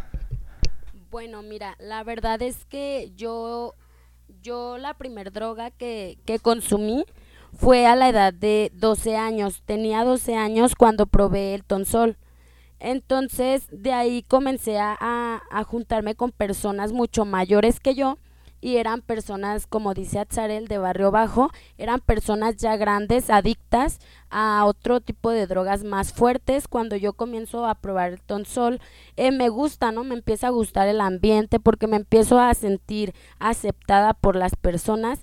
Eh, de pronto empiezo a sentir este como hermandad, ¿no? Yo crecí al lado de tres hermanos hombres, los cuales eh, todo el tiempo, ¿no? Me, me rechazaban porque era más pequeña y porque pues ellos me decían que, que ellos eran hombres, ¿no? Que no podía estar ahí con ellos. Entonces cuando yo llego a, ese lugar donde me encuentro con esas personas, eh, me aceptan, ¿no? Y, y, comienzo a consumir y me empiezo a sentir parte de algo. Entonces pasa el tiempo y no me doy cuenta y empiezo a consumir marihuana. Dejo el tonsol, pero, pero ahora ya empiezo a consumir marihuana y me gustó, me gustó tanto que, que, que lo seguí fumando hasta la, hasta la edad de, de 20 años, ¿no? Cuando conozco ahí a la persona que es el papá de, de dos hijos que tengo, eh, eh, me hago una persona muy codependiente a esa persona, ¿no? A, a ese chico. Entonces yo recuerdo que él desde, desde los 10 años, él, el papá de mis hijos, él ya estaba muy mal, ¿no? Él ya consumía eh, piedra, ya consumía tonsol, cristal, muchas cosas, ¿no? Entonces yo recuerdo que, que a la edad de 15 años salgo embarazada, ¿no? Y, él me deja, me rechaza, eh, empieza a pasar esto por mi mente de, de querer ser aceptada por él, ¿no? Hasta que consigo que, que él se, se haga cargo, ¿no? Y, se, y formemos una, una familia, un hogar, pero, pero me daba cuenta que, que era más por mi, por mi, porque yo me, me ponía a, a que la fuerza se quedara, ¿no?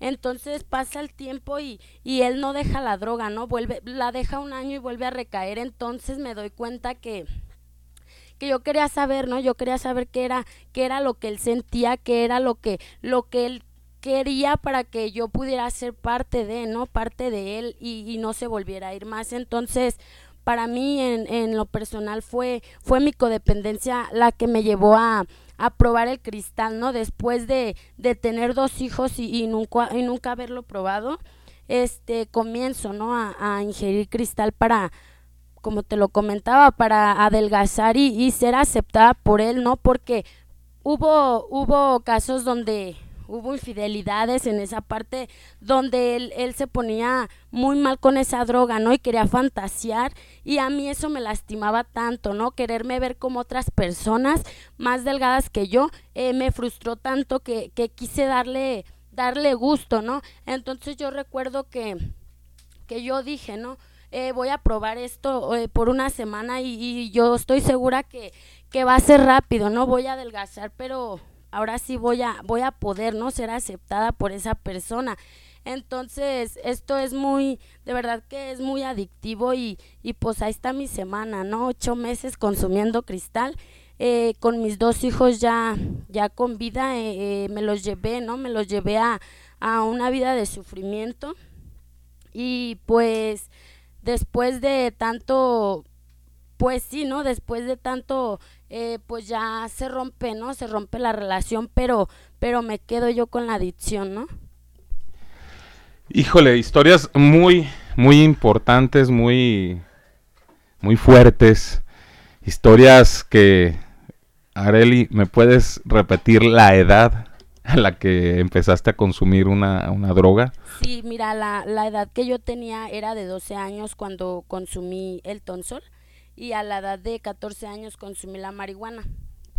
12 años, mi gente, lo pueden creer, 12 años, ella todavía era una niña cuando comenzó con esta con estas drogas, entonces estamos estamos con dos personas que iniciaron desde muy pequeños con esta droga. Y como decías, la diferencia entre el hombre y la mujer, mientras la mujer estaba pidiendo aceptación, el hombre estaba queriendo llamar la atención, la, queriendo llamar la atención de los padres y la mujer queriendo ser aceptada eh, por el, el, novio, la sociedad o por los mismos hermanos, la misma familia. Entonces es algo, algo fuerte esto. Estamos hablando que esta droga arranca desde la familia arranca desde la aceptación a la familia, o sea que la familia te rechaza o algo así, o, o cómo me, cómo me puedes explicar cómo está ese, ese rollo. Entonces, la familia es el punto importante o el punto más, vulnerable para que ellos inicien con esta adicción? Mira, tendríamos que realmente analizar el contexto y profundizar en cada una de las historias porque eh, yo me he topado y me he encontrado en, terapia y eh, dentro de los centros de terapia que tenemos, nos hemos encontrado gente que realmente siempre fueron eh, queridos, aparentemente siempre amados, padres nunca fueron ausentes, estuvieron todo el tiempo ahí, eh, padres que les dieron todos y al final la, la- la adicción se desarrolló. O sea, en realidad son múltiples factores de riesgo los que podrían entrar en juego. Eh, en, este, en este caso que me estás diciendo, eh, creo yo, ¿cuán- ¿cuál sería el porcentaje, un decir más o menos, eh, cuál sería el porcentaje de que la familia es la que influye? eh, ¿Cuál es el porcentaje del, del gusto por esta droga? ¿O cuál será el porcentaje de la adrenalina a usar esta droga? Porque de pronto el ser humano tenemos, tenemos las ganas de probar las cosas, de saber qué es lo que se siente, de, de estar experimentando cosas nuevas y ahí es donde creo yo que se va también a todo esto de la, de la adicción de las drogas.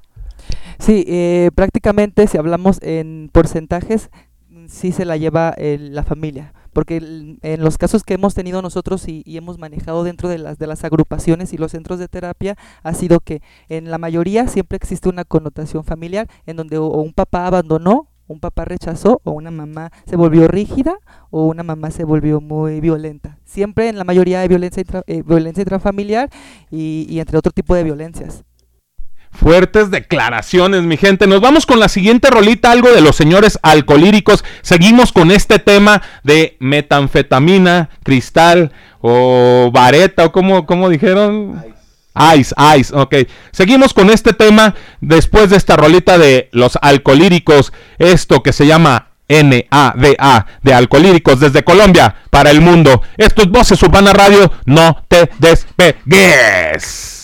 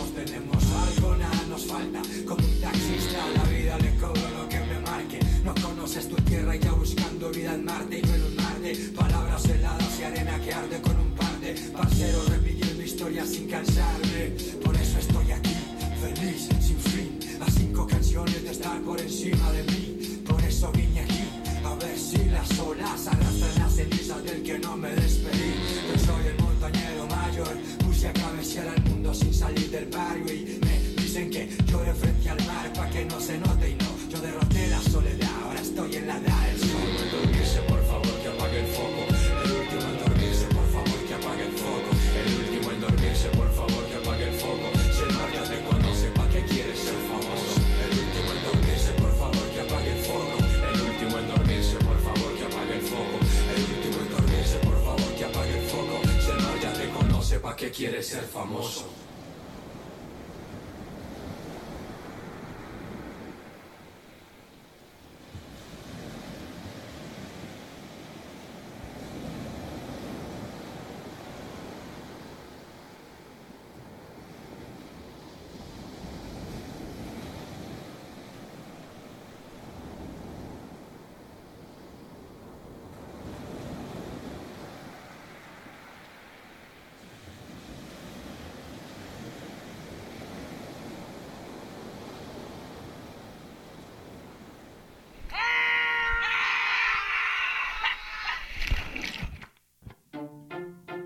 Tomemos aire.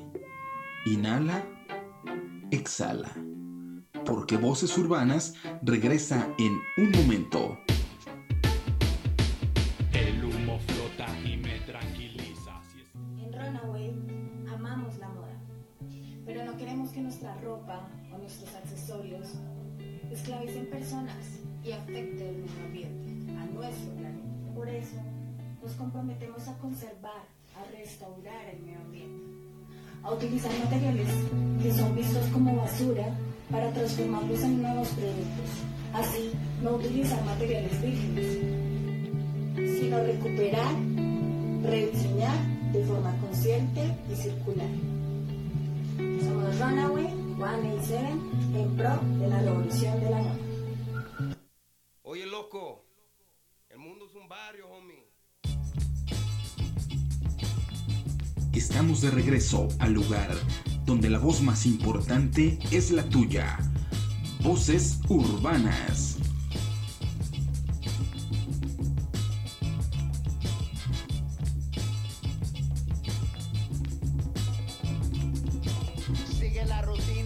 No pago impuestos porque tengo mi negocio en efectivo por la esquina. Los carnales no son ganga, es la familia. Y no canto bamba, homes, canto malías. El chavo por apodo, bien conocido en el bolo. No es mi culpa, fui nacido en un mundo cholo. Psycho, loco, marihuana y coco. A veces con el leño y a veces respirando polvo. Me dicen revolucionario, pero solo he escrito temas de cómo ha estado el pedo. Soy un callejero vuelto rapero y cuando pasan los puercos soy el primero que les suelta el dedo. Navegando en las calles me miran en la cocina del infierno, tocando chalino por la bocina mía.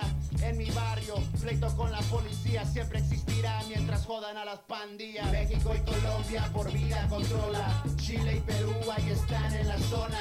Venezuela siempre pega con la bomba. El mundo es un barrio, mi garra la onda. En Nicaragua las pandillas son los contras. Brasil la ciudad de Dios, nadie la toca. Las maras del Salvador y Guatemala chocan. El mundo es barrio, la vida loca. En LA encuentras todo oro quemado de venta que te cuesta el 50 solo. Negociantes le dan cuenta, cholo. Pa' protecciones de impuestos se paga para evitar el hoyo. Otro rollo de la calle, loco. Hay mucha tranza. Bote trucha y que no te falle, loco. Andan sobre feria, enemigos y la cosa aquella. Queremos que la coca nostra mueva. Ranflas bajas con rines de cromo. Es por catrines que somos. No te confundas, cazan fines de plomo. Este mundo es mío, loco, como Tony Montana. Es por el poder, no le tengo amor a la lana. Me la paso pisteando en la cuadra. Es donde está la acción, la vida mala que nos gana la fama. En lo vago nunca para la banda. El barrio corre por la sangre, por vida, homie, es mi palabra. México y Colombia por vida controla. Chile y Perú ahí están en la zona. Venezuela siempre pega con la bomba. El mundo es un barrio, homie, garra la onda. En Nicaragua las pandillas son los contras. Brasil la ciudad de Dios, nadie la toca. Las maras El mundo es un barrio, homie, la vida loca.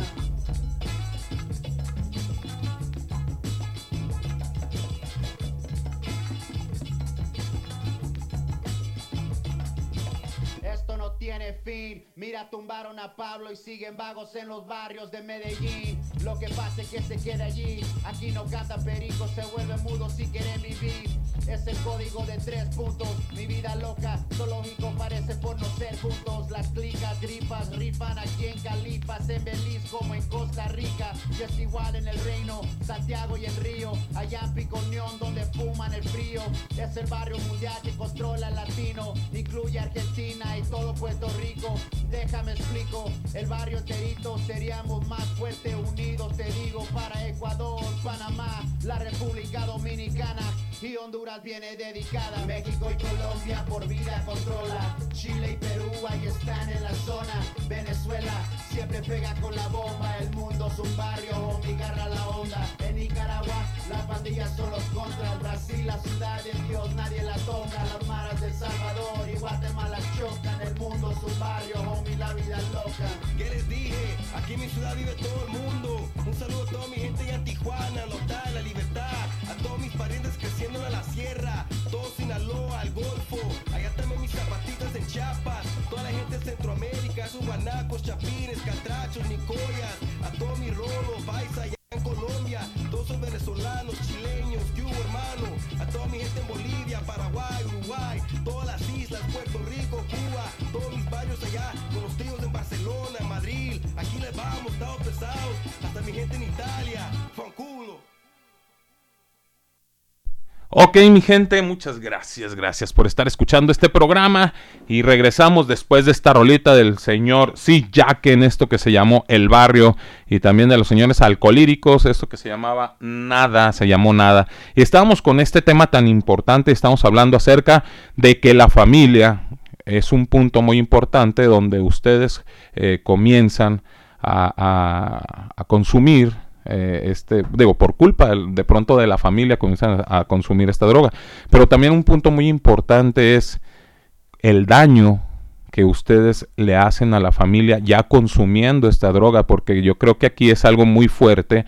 Eh, de pronto ya vamos a empezar a entrar al tema un poquito más fuerte, porque a mí me ha tocado conocer gente que por la adicción comienzan a venderle las cosas a, la mamá, al papá, comienzan a, a vender, eh, o sea, ya no pueden tener, ni siquiera los papás pueden tener la tranquilidad de estar en casa con los hijos porque no saben en qué momento los hijos van a actuar de manera de robarlos y de pronto se ha escuchado hasta para golpearlos. Entonces es algo muy fuerte. O sea, estamos hablando de la familia que es un punto clave para que ellos inicien con esto, pero también la familia es uno de los, de los lugares más dolorosos o de, los, de las partes que sufren más con esta adicción. Eh, me refiero a, los papás, de pronto, en ver a, a sus hijos tan engranados, como dicen por aquí, engranados en esta droga, eh, que me ha tocado escucharlo, discúlpenme que lo diga, pero me ha tocado escuchar que dicen, prefiero que te mueras a estarte viendo así. Eh, he escuchado madres, mm, señoras, que dicen, yo prefiero que mi hijo se muera a estarlo viendo así. ¿Qué onda con las familias? A ver, a ver, Ax- Axarel. No, pues eso sí me rebota demasiado, ¿no? Porque yo cuando empiezo mi gira de la droga, pues yo sí en realidad pues empezaba trabajando, ¿no? Este ya era como para mí algo satisfactorio tener el dinero ya en la mano para ir directamente al, a la tiendita, como dicen, o al paro, ¿no? Este y había un momento donde la droga ya me hacía demasiado inútil, ¿verdad? Este, ya no, no podía ni trabajar, no, no quería asistir a los trabajos o constantemente me corrían porque me hallaban drogándome o, o robándome cosas ahí mismo en, las empresas o, o si eh, o, o faltaba más que nada, ¿no? Porque ya andaba malilla y, y pues con los delirios de persecución pues ya ni quería ir, ¿no? Hasta que pues un tiempo, no sé, mi mente empezó a divagar demasiado que hasta dije, no, ya no voy a trabajar. Este, empecé pidiéndole dinero a mi madre, a mi padre, a mis abuelos. Un tiempo viví con mi madre, este, un, se separó de mi, de mi padre, este, y me fui a vivir con mis abuelos. Este, y pues a mí se me hacía fácil, ¿no? Estarle pidiendo a mi abuela dinero cada, a cada rato, ¿no? Que para un cigarro, que para unas papas, pero esas papas eran pues un, adictivo, ¿no? Este, y ya cuando mi abuela se empieza a enfadar de que le esté pidiendo y cosas así, pues yo opto, opto la opción de, de buscar qué es lo que brillaba en la casa, ¿no? Este, para ver qué, qué podía tambalachear, ¿no? Y pues lo primero que veía, ya sea, no sé, una argolla o una cadena o herramienta, algo útil pues para esas personas de, del negocio, este, yo las tomaba a escondidas y las metía en mi mochila y pues decía, voy a a buscar trabajo, ¿no? Y, y pues pura madre, ¿no? Me iba directo al paro y pues ahí me quedaba fumando. Ya cuando regresaba a mi casa pasaban dos, tres días, oye, es que no has visto tal cosa que tenía aquí. Y pues yo me hacía la víctima, ¿no? De que no, pues sabe, este, no, pues que eres el único que está aquí en la casa, ¿no? Debes de saber, ¿no? Es, No, no, no aplicabas la que de pronto aplican los papás y dicen, ah, es que ya hay un duende en la casa. Y no, no aplicabas tú. No, pues yo creo que el duende que me decían eh, es el que se llevó esto. No, no, no salías con algo así. Pues en ese caso, pues más o menos, pero pues porque también tengo primos que son adictos, ¿verdad? Este, y pues si no, pues vino tal primo tal día, no sé, y pues son de los que le salen dueño a las cosas, ¿no? Este, pues ya como que hacían la cara como, ándale, pues te la voy a creer, pero no me haces pendejo, ¿verdad? Así como que, pues, está bien, nada más que no vuelva a pasar, ¿verdad? Este, hubo un tiempo donde hasta que dejé sin herramienta a mi abuelo, ¿no? Este, en ese entonces, pues ya la droga no me hacía razonar, no, no tenía, no me acomiseraba de mi abuelo, pues, ¿no? De que, pues oye, cabrón, esas cosas yo me las gano, este, y en cuestión de segundo tú me las desapareces y no sabes el esfuerzo que hace uno por, por ganárselos y pues yo así como que lo tomaba muy, muy a la ligera, ¿no? Este, hubo un tiempo donde ya dejé de, de tomar cosas de casa y, y opto por, por salir a la calle, ¿no? Este, me junto con unos, se puede decir que amigos, este, que salían a, a delinquir, ¿no? En la calle. Este, yo de principio, pues a mí sí me daba un miedo, ¿no? Este, portar un arma y estar ahí viendo a quién, a quién basculear, pues para sacar para la sustancia, ¿no? Pero después de ese tiempo que empecé con mi primera víctima, yo, yo necesitaba tener una sustancia encima, ¿no? Ya sea el cristal o unas pingas, como le dicen, ¿eh? Para no sentir como ese remordimiento, pues, a la persona que, que le estaba causando ese daño, ¿no? Este, ya cuando empiezo con la primera vez, ya es como cuando consumes una sustancia. La primera es algo extasiante y ya después es algo rutinario, lo, lo haces como una adicción, el estar robando. O el igual, estar tomando cosas, como dicen, ah, cosas prestadas de casas, ¿no? Este, y, y pues para mí era algo también como un poco de adrenalina, pero a la vez así algo riesgoso. Yo en todo momento me cuidaba, o sea, tanto que me dolía el cuello que volteaba para todos lados, ¿no? De que no me vaya a perseguir la patrulla. Hubo un tiempo donde sí, sí me cacharon en la calle robando y, y pues se armó una, pues un guacamole, como dicen ahí, ¿no? Un guacamole con todo, chile, jitomate, cebolla y hasta cilantro le ponía, ¿no? Sí, güey. Y pues sí, en, desde ese momento pues yo había jurado no volver a robar, ¿no? Pero pues era tanta mi necesidad de tener esa sustancia que para mí era algo imparable, ¿no? Este, pues yo hubo un tiempo que sí, en realidad ya no, no podía estar ni un solo día sobrio porque sentía que me tragaba el mundo, ¿no? Este, ya no veía, no sentía que no necesitaba ayuda de nadie, este, yo decía, no, yo solo voy a poder dejar las drogas y esto y lo otro, pero no, en realidad no, no era cierto, ¿no? O sea, como que me estaba haciendo codependiente a la droga. Areli, ¿qué onda? ¿Tú cómo, cómo, cómo nos, no- cómo le hacías para conseguir eh, eh, quiénes fueron tus víctimas? Se oye fuerte, pero en realidad es, es eso, porque llegan a ser las víctimas de, de también de ustedes. Entonces, a, a tú a quién, a quién llegaste a victimar en esto, mira, por esto de la droga. Una vez que, que nosotros somos víctimas de la drogadicción o somos esclavos de, de esa drogadicción, también este empezamos, ¿no? Empezamos a dañar a, a- a terceras personas que en este caso yo empecé por, por cosas materiales de, de mi casa, ¿no? De, de mis hijos. Mm, yo recuerdo que pues yo vivía sola, ¿no? Con ellos dos y, y ahí todavía vivía con, con el papá de ellos. Yo recuerdo que, que pues al principio no, no se batalla, ¿no? Al principio todo, todo se puede, ¿no? Hay, hay dinero para comprar la sustancia, eh, pero llegan los momentos en los que, en los que no hay dinero y, y, este buscamos, ¿no? La forma de, de cómo, de cómo pagar o, o, o hacer cambio para, para que nos den, ¿no? Eh, cristal o, o ya sea cualquier sustancia, ¿no? Yo recuerdo que, que comencé, ¿no? A, cuando no tenía dinero, yo empezaba a, agarrar, ¿no? Las, las cadenitas que tenía yo en casa, eh, mías o, o, de mis hijos como, como sus esclavas, ¿no? Desde, desde que nacían, eh, recuerdo que, que fui, ¿no? Fui y las vendí. Y, y así fue como, como conseguía, ¿no? Para, para tener esa sustancia. Después que ahora sí como quien dice ya no había nada en mi casa, ¿no? Ahora sí ya me fui a casa de mis padres, ¿no? Y comencé a, mi papá es electricista fontanero y, y él tiene mucha, mucha herramienta, ¿no? Tiene cables de, de luz, tiene pinturas nuevas, escaleras, eh, eh, mucha herramienta, ¿no? Y yo me acuerdo que, que por esa parte comenzaba, ¿no? A, a afectarlo a él, ¿no? Porque me acuerdo que que pues yo entraba, ¿no? A ese lugar a donde él, él aguardaba su herramienta de trabajo y, y no me importaba, no me importaba el esfuerzo, no me importaba lo que, lo que él hacía para conseguir su herramienta, simplemente tomaba las cosas y, y, simplemente buscaba a, a, mis amigos, ¿no? Se puede decir, para que ellos mismos me ayudaran, ¿no? A venderlo porque para mí era difícil eh, buscar a, a, las personas que me podrían comprar o, dar a cambio droga, ¿no?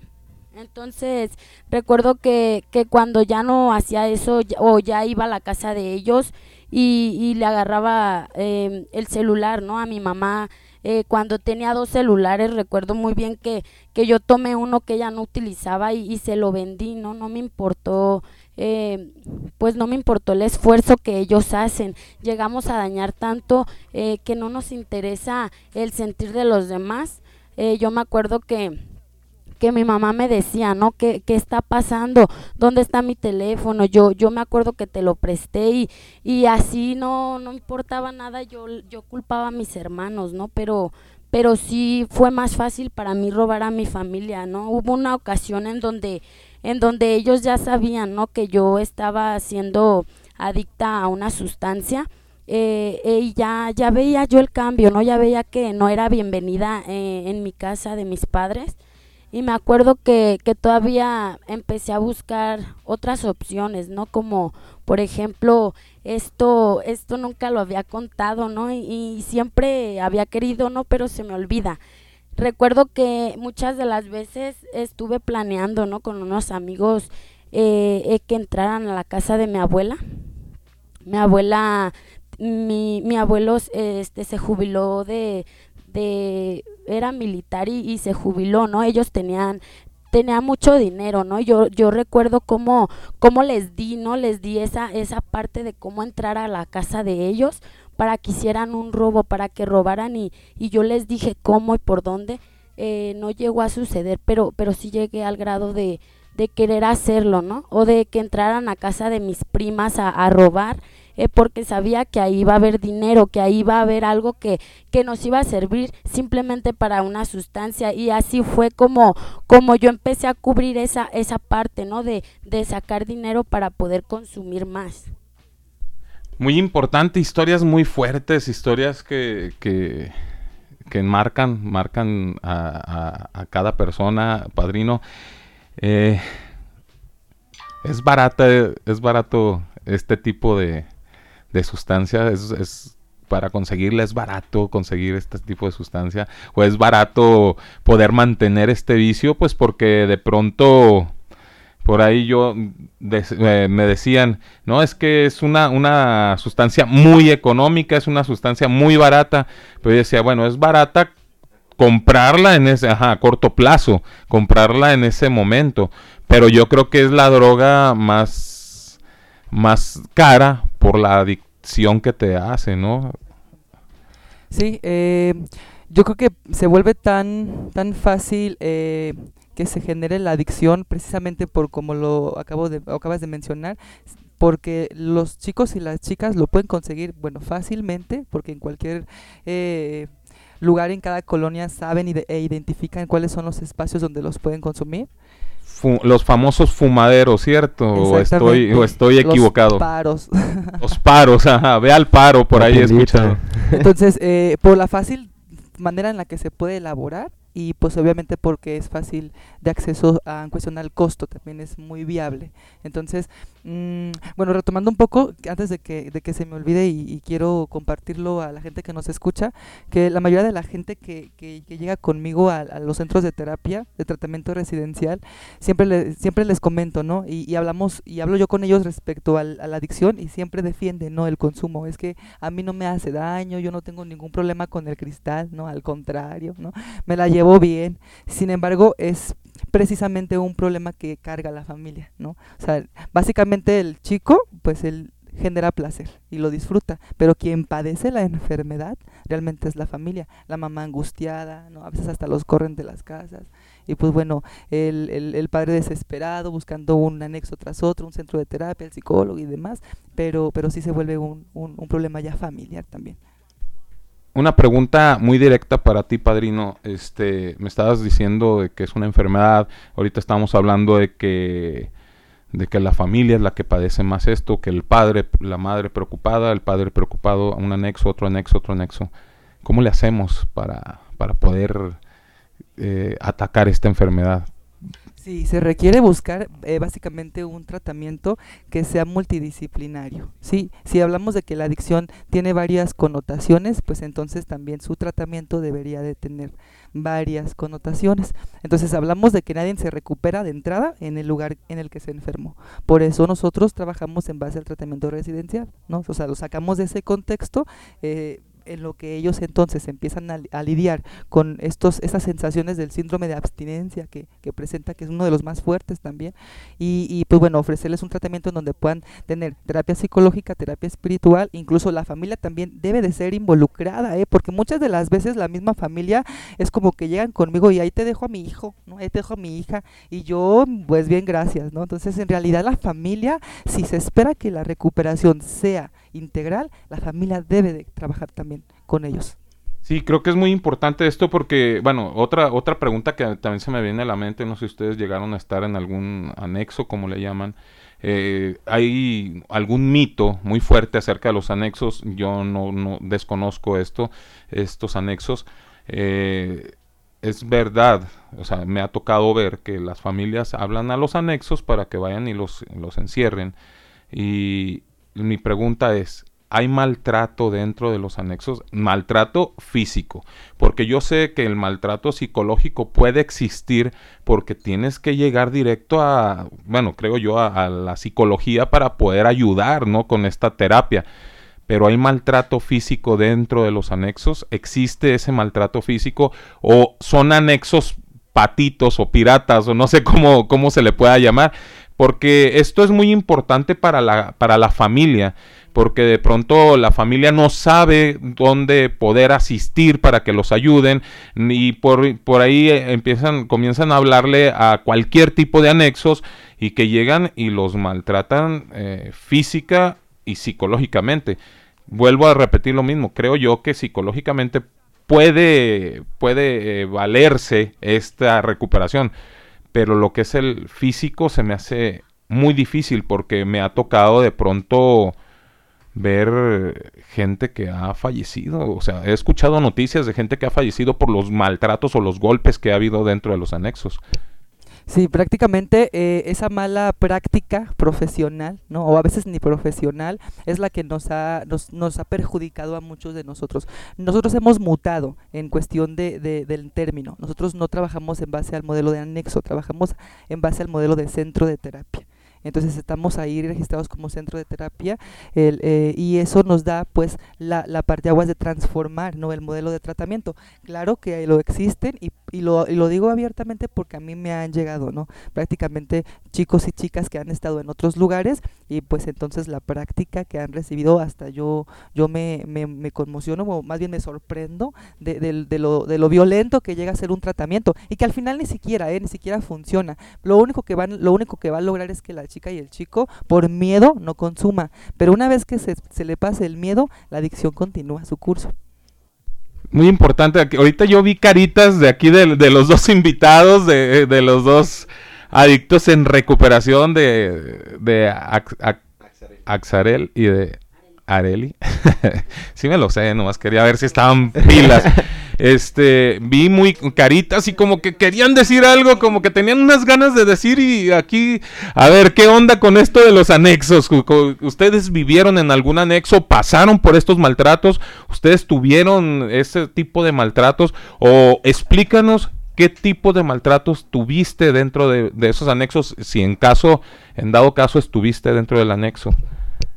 Bueno, pues en mi caso personal, este, ahí sí lo, lo puedo afirmar, ¿no? Estuve en un anexo, este, donde se notaba que no tenía nada de experiencia y pues su experiencia nada más era agresividad, ¿no? Este, yo en un principio cuando llegué a un anexo, yo, yo la verdad me dejé guiar a todo momento, ¿no? Porque en cuanto iba entrando, yo nada más empecé a escuchar gritos y córrele y, y aplícate y, o sea, puros castigos que en realidad no, para mí no eran nada agradables, ¿no? Este, hubo un tiempo donde me entró tanta la desesperación de estar en, en una sala de juntas, porque era junta tras junta, o sea, era, pues, maratónica, se podría decir, ¿no?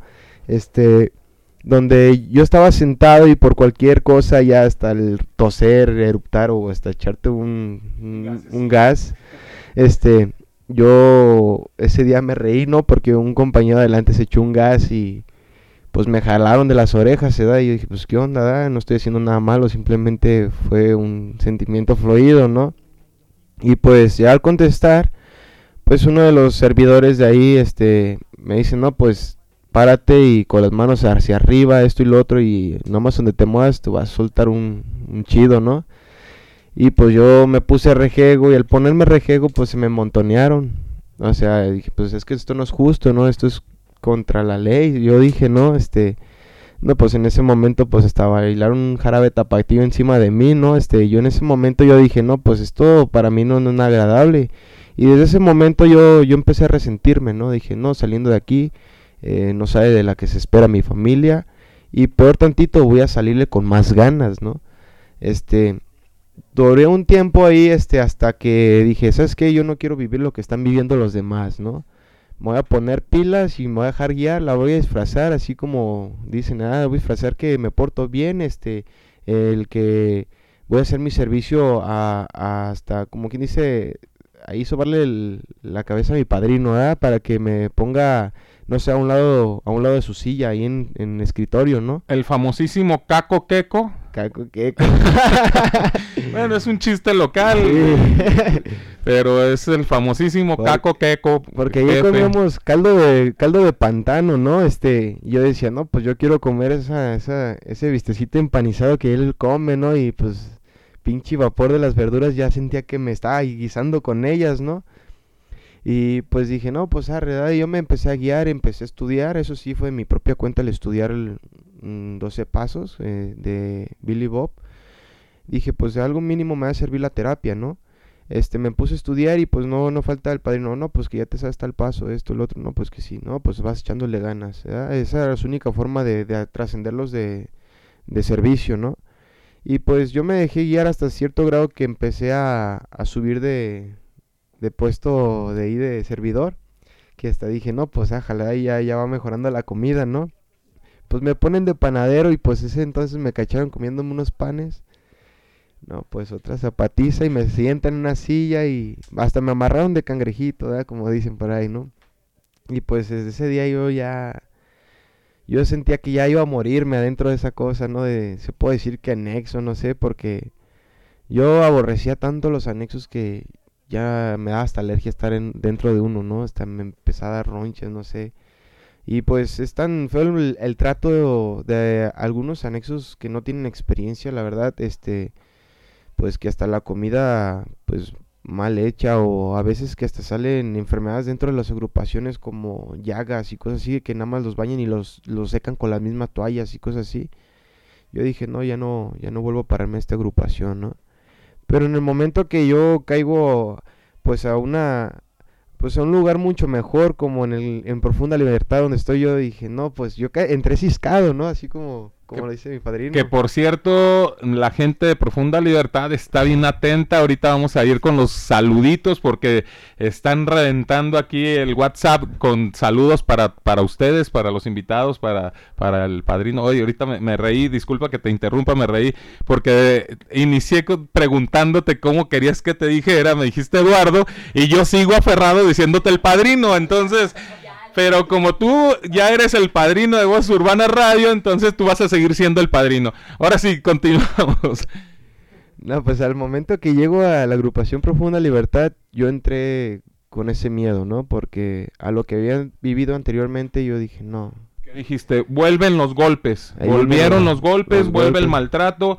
Y cuidado y me coma un pan porque no sé qué, No, qué me ¿qué vaya a pasar ahí. Ajá.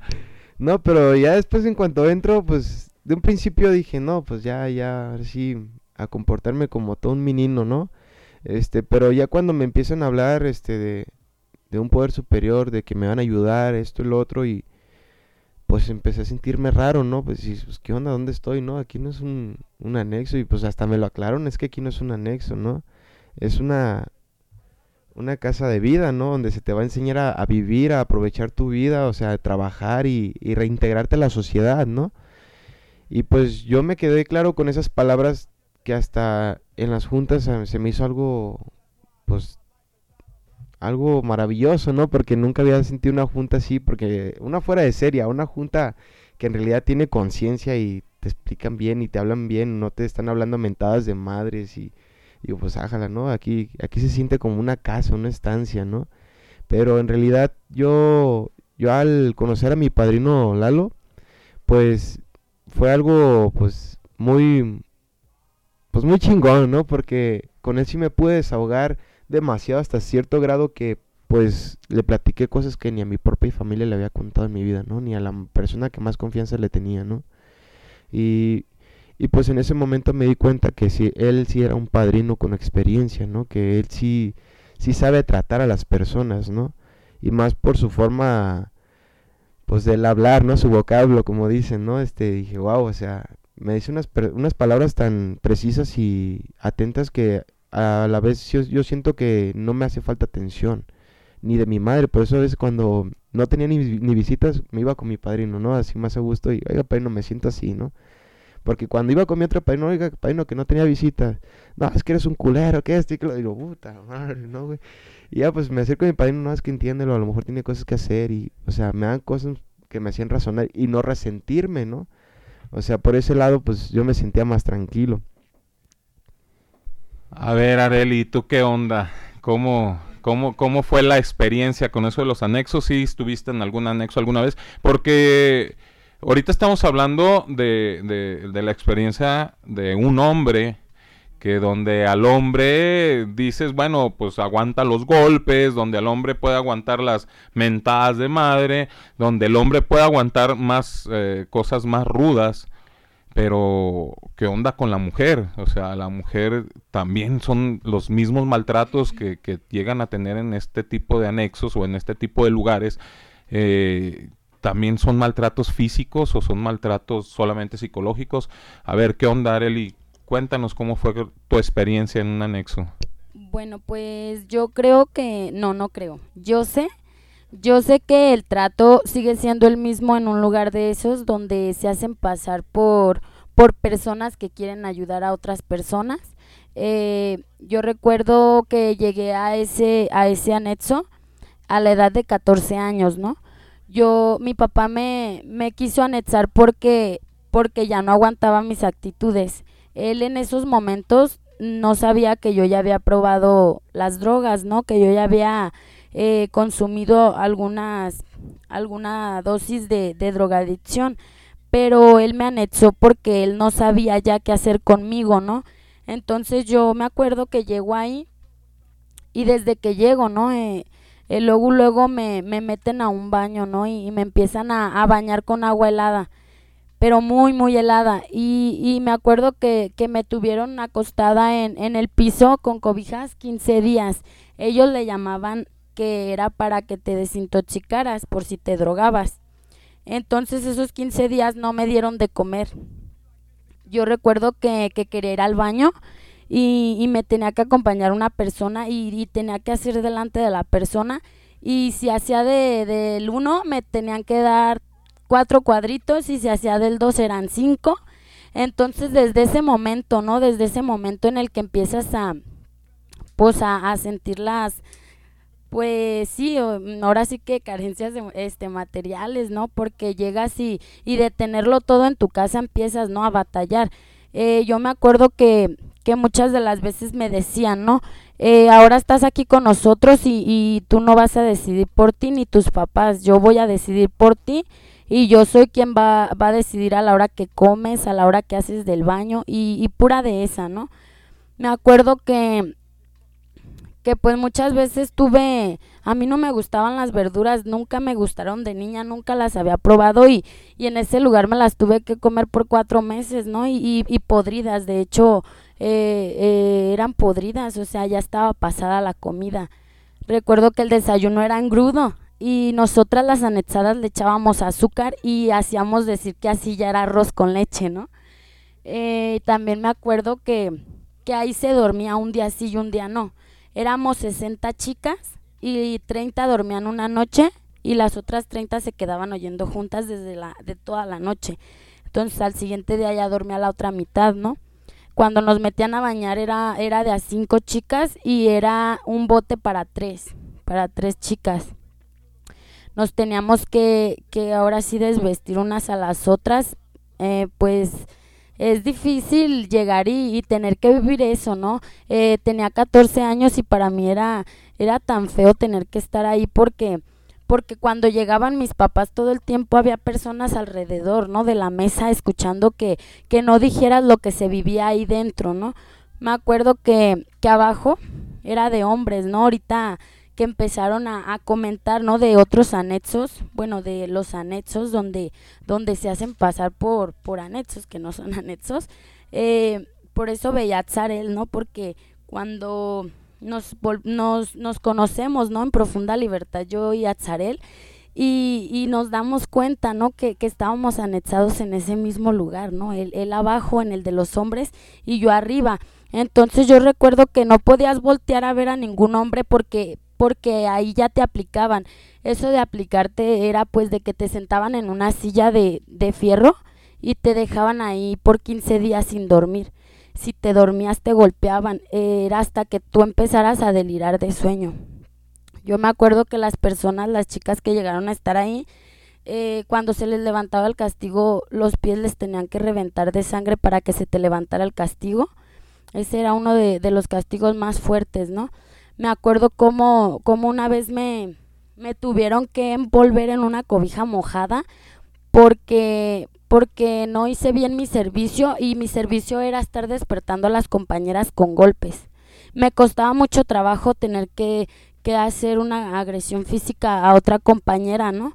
Y si no lo hacía me castigaban y esa vez me castigaron, me envolvieron en cobijas mojadas y me agarraron a patadas los hombres, ¿no? Los de abajo y las cobijas mojadas era para para que no se te hicieran los moretes cuando ya casi cumplía mi, mi proceso, ¿no? De tres meses, ya no me querían dejar salir.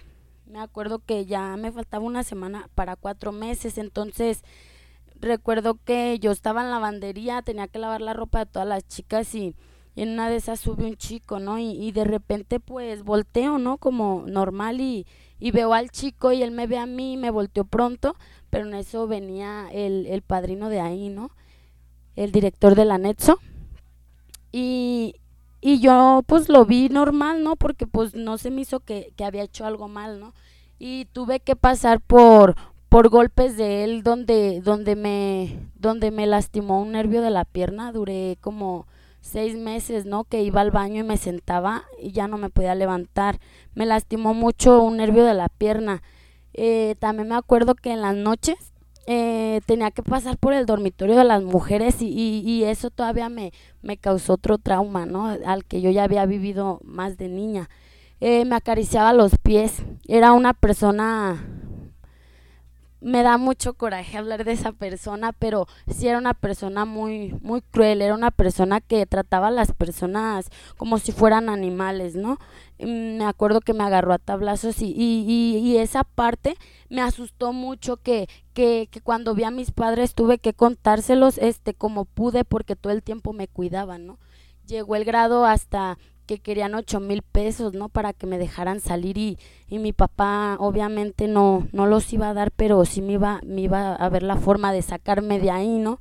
Entonces él recurre a, a mi familia, ¿no? Mi familia, eh, eh, tengo un tío que es judicial, ¿no? Y, y me tienen que ir a sacar judiciales y tienen que ir a reventar ese lugar, ¿no? Donde me pudieron sacar de ahí, pero a base de, de policías, de judiciales y donde hubo muchos golpes de, de familiares contra personas de ese grupo, ¿no? Algo muy fuerte, historias muy fuertes que, que vivieron. eh, la verdad, Areli, Ax- Axarel, eh, yo lo que les puedo decir. eh, yo siempre he pensado que, que de pronto aquí vivimos algo muy fuerte, que las autoridades de pronto no nos ayudan en mucho, pero hay una autoridad allá arriba. Yo soy muy creyente en, en- en Dios y sé que a esa autoridad no se le va a pasar nada. Entonces, a esa gente que les hizo tanto daño dentro de los anexos, yo sé que tarde que temprano va a tener su sus este su estate quieto o sus o su- entonces eh, lo- aquí lo importante es que llegaron a un lugar donde los están tratando bien donde donde están pudiendo sacar adelante este este gran problema que esta gran enfermedad eh, padrino, eh, yo te, quería preguntar acerca, me dijiste que, me, decías que la familia es de los que más sufren este, este, esta enfermedad. Me decías de, de- del lugar donde pueden ellos ayudar. Eh, dime o dile a la gente que nos está escuchando qué tienen que hacer, cómo le pueden hacer para, para darse cuenta cuando ya sus familiares o sus hijos o de pronto hasta sus esposos están metidos en esto porque yo creo que hay focos de atención hay esos focos de atención y necesitamos de no cerrar los ojos necesitamos de no de, de- tener los ojos bien abiertos para, para esos focos de atención me gustaría que, que- nos dijeras cuál es, es el, el remedio para esta enfermedad para poder ayudar a estos seres queridos, porque al final de cuentas siguen siendo nuestros seres queridos, que la familia de pronto se llega a aburrir de, la situación que están viviendo, pero siguen siendo parte de la familia, siguen siendo parte de, de ellos. Eh, los papás siguen siendo papás, entonces, y ellos son los que de pronto a veces más, más sufren eh, con esta enfermedad. Sí, eh, hay varias, hay varias características que te van a indicar que una persona está consumiendo cristal, ¿no? Eh, la pupila en, los ojos es muy dilatada, eh, la, la- la conducta de repente va a empezar a ser muy irritable, no, no va a ser tolerante con ciertas cosas que en algún momento sí lo, lo toleraba, ¿no? Un comportamiento más violento, un comportamiento más agresivo y esos cambios de humor muy drásticos, ¿no? Y yo te decía, la familia tiene que tomar, eh, claro que partido también, ¿no? Si queremos que la persona se recupere, así como lo he hablado casi todo el programa, la enfermedad no es en sí, en sí misma, ¿no? El chico, sino que está englobado muchas cosas y la familia también. Nosotros en Profunda Libertad eh, estamos trabajando dos modelos, el modelo ambulatorio y el residencial. ¿sí? El residencial es tú, el chico se va y se interna con nosotros. Y el ambulatorio, que son estos grupos de ayuda mutua, que, híjole, cómo favorecen a las familias de verdad. Yo he trabajado en conjunto, eh, somos una familia al final, un equipo de trabajo, y como lo acabas de escuchar eh, con, con, con Axareli y con Areli, pues hemos querido romper con esto, este mala, esta mala práctica todo el tiempo. Hemos estado hablando sobre desarrollo humano, nos han capacitado, hemos, hemos estudiado, hemos realmente capacitado a la gente que está trabajando con ellos y pues bueno, eh, en este caso no por, por, por alzarme un poco el, el, el cuello o el ego, ¿no? Pero en mi caso personal, pues no soy el típico exadicto que lidera una casa, sino que soy un profesional de la salud mental, el que trabaja el, el programa de tratamiento, ¿no? Eso es muy, eso es muy importante, un punto muy importante porque sabemos eh, cómo, eh, cómo tú desde fuera, cómo ves tú desde fuera esta, esta adicción y sabes tratar esta adicción. Entonces, eh, de pronto sí es más difícil cuando eres un, adicto en recuperación, un ex- exadicto es más difícil que viendo tú los, ahora sí como dicen los, los toros desde la, desde la barrera. Es muy importante que, que haya gente así capacitada eh, porque de pronto cuando tú eres exadicto te puede llegar a ganar ese sentimiento de que cuando yo viví eso mismo, cuando yo pasé eso mismo, y eso es un sentimiento que tú no te puedes permitir por, por profesionista que eres. Tú no puedes sentir ese sentimiento, o sea, tener ese sentimiento tienes el sentimiento humanitario, el que te duele el, el- ver a, a la gente sufrir, pero no porque tú lo viviste. Entonces eso es un punto muy importante y es donde tú puedes atacar más fuerte esta enfermedad. Exactamente, se, se tenía la creencia de que la persona que supera la adicción era la persona más adecuada para tratarla porque la conoce, pero prácticamente lo desmiento totalmente porque careces de recursos, ¿no? Que lógicamente yo admiro a muchas personas que conozco a través de este tiempo que, que me he dedicado a esto, que realmente han sido personas que han superado la adicción y no obstante se vuelven profesionales, ¿sí me entiendes? Entonces yo también tengo gente trabajando conmigo que, que ha sido, ha superado la, la, la adicción, como en este caso Axarel y Areli, son personas que me apoyan y, el día de hoy también ellos fungen eh, ciertas actividades dentro de, de- la casa y ellos pues bueno, de maravilla. Antes de- de pasar, pues sí, sí mencionar un poco los lugares en donde pueden encontrar los grupos ambulatorios o los grupos de ayuda mutua que eh, en cualquier momento puedes llegar. Ellos, los grupos eh, de, de ambulación, o sea, cuando vas y sales, se abren a partir de las 8 a las 9 y media. Sí, a partir de las 7 tú ya encuentras a alguien ahí que te va a recibir. Para la gente que nos está escuchando en este momento, para que vayan y agarren una pluma, un lápiz, lo que tengan a la mano, para que puedan anotar toda la información que les va a dar ahorita el padrino Eduardo, este, para que sepan eh, cómo poder ayudar a sus familiares, a sus amigos, a la gente que está pasando este problema. Entonces, ve por una pluma, un lápiz, y ahorita nos vamos a, le vamos a pedir la información de esto después de esta rolita que sigue, porque ya nos vamos a despedir y nos vamos a ir con los saluditos y ya se nos está acabando el tiempo y yo creo, yo creo que vamos a necesitar otro programa más para la gente que nos está escuchando, si le gustaría eh, que podamos tener otro programa más acerca de esta adicción, de esta, de esta droga. eh, comuníquense a Voz Urbana Radio, díganos si quieren volver a seguir escuchando, porque es un tema muy largo. Se nos fueron dos horas volando y, y- y la verdad yo creo que nos falta todavía mucho, mucho, mucho por, por explicar. Pero bueno, nos vamos con algo de los señores Rapper School. Eh, por cierto, un saludote para, para Warrior que nos está escuchando desde Perú. Esta rolita que se llama Psicosis. Esto es Voces Urbana Radio. Continuamos.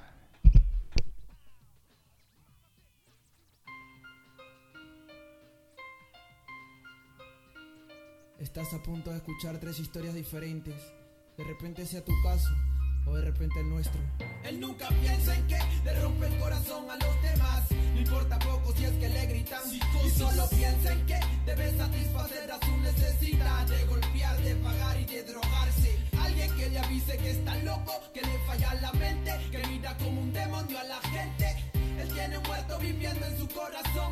Cuando se despierte, el primo pierde la razón. Él ve desde otra óptica y escéptico es al mundo cuando confundió el preámbulo noctámbulo en su historia. Ríe también, odia en sus desiertos, sueña con conciertos, ama y eso es cierto. El bipolar despierto, escapa de su crisis y un cigarro es el refugio. Su liturgia lo que escribe, pues su enfermedad rugió y el hombre vive, llora, flora, tora sus ideas. Se suicida una mil veces con apenas 24 años, pide un cese. Fármacos formaron formas y dibujo en sus paredes, dedos por pinceles, sangre en vez de tinta. Tapen los papeles, nunca falta y siempre pinta. Juan Uraño es este mundo y sobre todo a quien lo mira. De casualidad se ríe y tiras contra piedras tira. Su enfermedad devora aquellas horas y por ratos contagiosa. La violencia se descarga cuando golpea a su esposa. Luego ríe y lágrimas al cenicero Él nunca piensa en que le rompe el corazón a los demás. No importa poco si es que le gritan. Y solo piensa en que debe satisfacer a su necesidad de golpear, de pagar y de drogarse. Que le avise que está loco, que le falla la mente, que mira como un demonio a la gente. Tiene muerto viviendo en su corazón. Cuando se despierte el primo pierde la razón. Las horas pasan y aparecen los calambres en el cuerpo de ese hombre por causa del hambre necesita fiambre. Casi diario tiene fiebre. Siempre en su cabeza octubre siente que se pudre cuando con periódico se cubre. En la fría urbe, en las pocas lúcidas mañanas, en sus grises tardes. En las madrugadas tristes en las que tú nunca viste ni sentiste porque tú nunca estuviste en pellejos como ese. Donde se envejece, donde no se reconoce cuando anochece o amanece. Ese mismo caso pasa en casa, en casa, en todo el mundo. Por eso vemos dando vueltas como brasas entre plazas vagabundos. Cayendo en lo profundo por el trapecio del vicio, omicio iracundo. La vida se le escurre en un segundo de forma fatal y la muerte susurra en su oído. Él nunca piensa en que le el corazón a los demás. No importa poco si es que le gritan. Y solo piensa en que debe satisfacer a su necesidad de golpear, de pagar y de drogarse. Alguien que le avise que está loco, que le falla la mente, que mira como un demonio a la gente. Él tiene un muerto viviendo en su corazón. Cuando se despierte el primo pierde la razón. Con temor, mirando más para atrás que para adelante. Se choca con la gente, sigue de frente y mira como un maleante. Frecuentemente él tiene que correr, no cruza la avenida pues casi nadie lo puede ver. Si no anda a pie está con su bici, le pusieron psicosis pues si se raya de nervios sufre una crisis. Y reparte cuchillos sin más ni más, él no discrimina el barrio igual de cosas si es que estas son demasiados químicos que saturan el techo del muchacho. Brocha de día o de noche se la da de super macho. Y en su dureza le da por cantar aquella melodía que no para de rondar en su cabeza. Bajo tierra en un cementerio Ando con lo necesario Para el que quiera sorprenderme Y casi nunca duerme bien. Él nunca piensa en que le rompe el corazón a los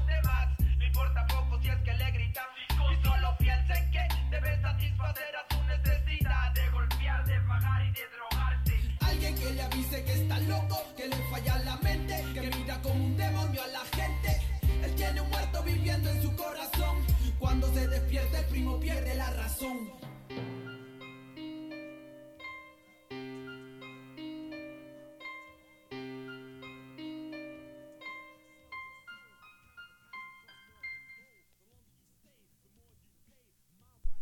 Ok, mi gente, regresamos después de esta rolita de los señores Rapper School. Esto que se llamó Psicosis. Y por cierto, se me estaba pasando una disculpa para todos mis patrocinadores esta noche que están también bien atentos. Es que el tema está buenísimo. Y ya ahorita me están llegando lo que son este lo que son, eh, me están diciendo que, que queremos otro tema, otro tema más acerca de esta adicción. Eh, están llegando también muchos saludos y yo quiero agradecer a mis patrocinadores, a mi gente de Santa Suerte, a mi gente de Reales Street, a mi gente de Latinos y claro, para el patrocinador, el Dale un gusto al paladar y solamente ese gusto al paladar lo vas a tener con mis hermanos de qué pollos. Si estás harto de cocinar en tu casa, si no quieres salir eh, a, a comprar comida a la calle, pues mis hermanos de qué pollos te llevan el pollo hasta las puertas de tu casa. Solamente tienes que marcarles al 33 11 91 47 08, 33 10 85 99 33 y 33 18 69 53 25. Recuerda que a mis hermanos de qué pollo los vas a encontrar en calle Huejotes, esquina Tulipán, en Lomas de Tabachines. A mi gente de bendición los vas a poder encontrar en Hacienda La Herradura número 1451. A mi gente de Santa Suerte los encuentras en Avenida Revolución número 405. A mi gente de Reales Street los vas a encontrar en la Calzada Independencia Sur número 174B. Y a la gente de Latinos los encuentras en el Baratillo en la calle 38 entre Industria y Federación con el señor Yello Vago, el patrón de patrones, el dueño de toda Ciudad Peluche, porque ya no es de media Ciudad Peluche. Él ya es el dueño de toda Ciudad Peluche. Y también para mis patrocinadores en Colombia, para mi gente de Runaway 187 preocupados por el medio ambiente, te ofrecen los mejores accesorios cuidando el medio ambiente. Para la gente que está en Colombia, métete al Instagram de Runaway 187 y checa todo lo que te ofrecen ellos. También para mi gente de DC School, si estás enamorado de la cultura cholera, si estás eh, enamorado de la moda chicana, mi gente de DC School te tiene las mejores, las mejores ropas chicanas y de la moda cholera que puedes tener en Bogotá, Colombia. Así es de que métete al Instagram de Runaway187 y checa todos los diseños que te están ofreciendo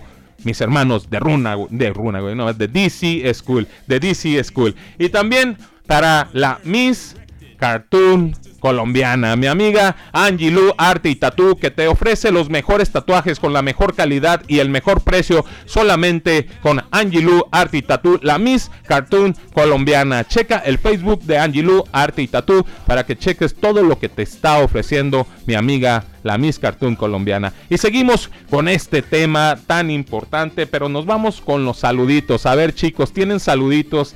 ¿A quién quieren saludar? ¿A quién quieren, a quién quieren mandar saludos? Bueno, yo eh, les mando un fuerte, un abrazo, un saludo fuerte eh, a todos los que nos escuchan por parte de Profunda Libertad. Por ahí el grupo Matatlán, el grupo San Juan Bosco eh, dejaron sus juntas por, por escucharnos y ahí está todo, toda la gente bella que ama mi corazón escuchándonos y pues bueno, a todos y a cada uno de ellos, al grupo de la Consti también, eh, que, que, bueno, a cada uno de los que conformamos Profunda Libertad, al verde, a todos los grupos, eh, un saludo. Yo quiero mandar un saludo más que nada a todos mis compañeros de Profunda Libertad y pues a mi patrón Charal y pues más que nada a Fanny, a la Maina Jessie y pues a todos los que me están escuchando en este momento.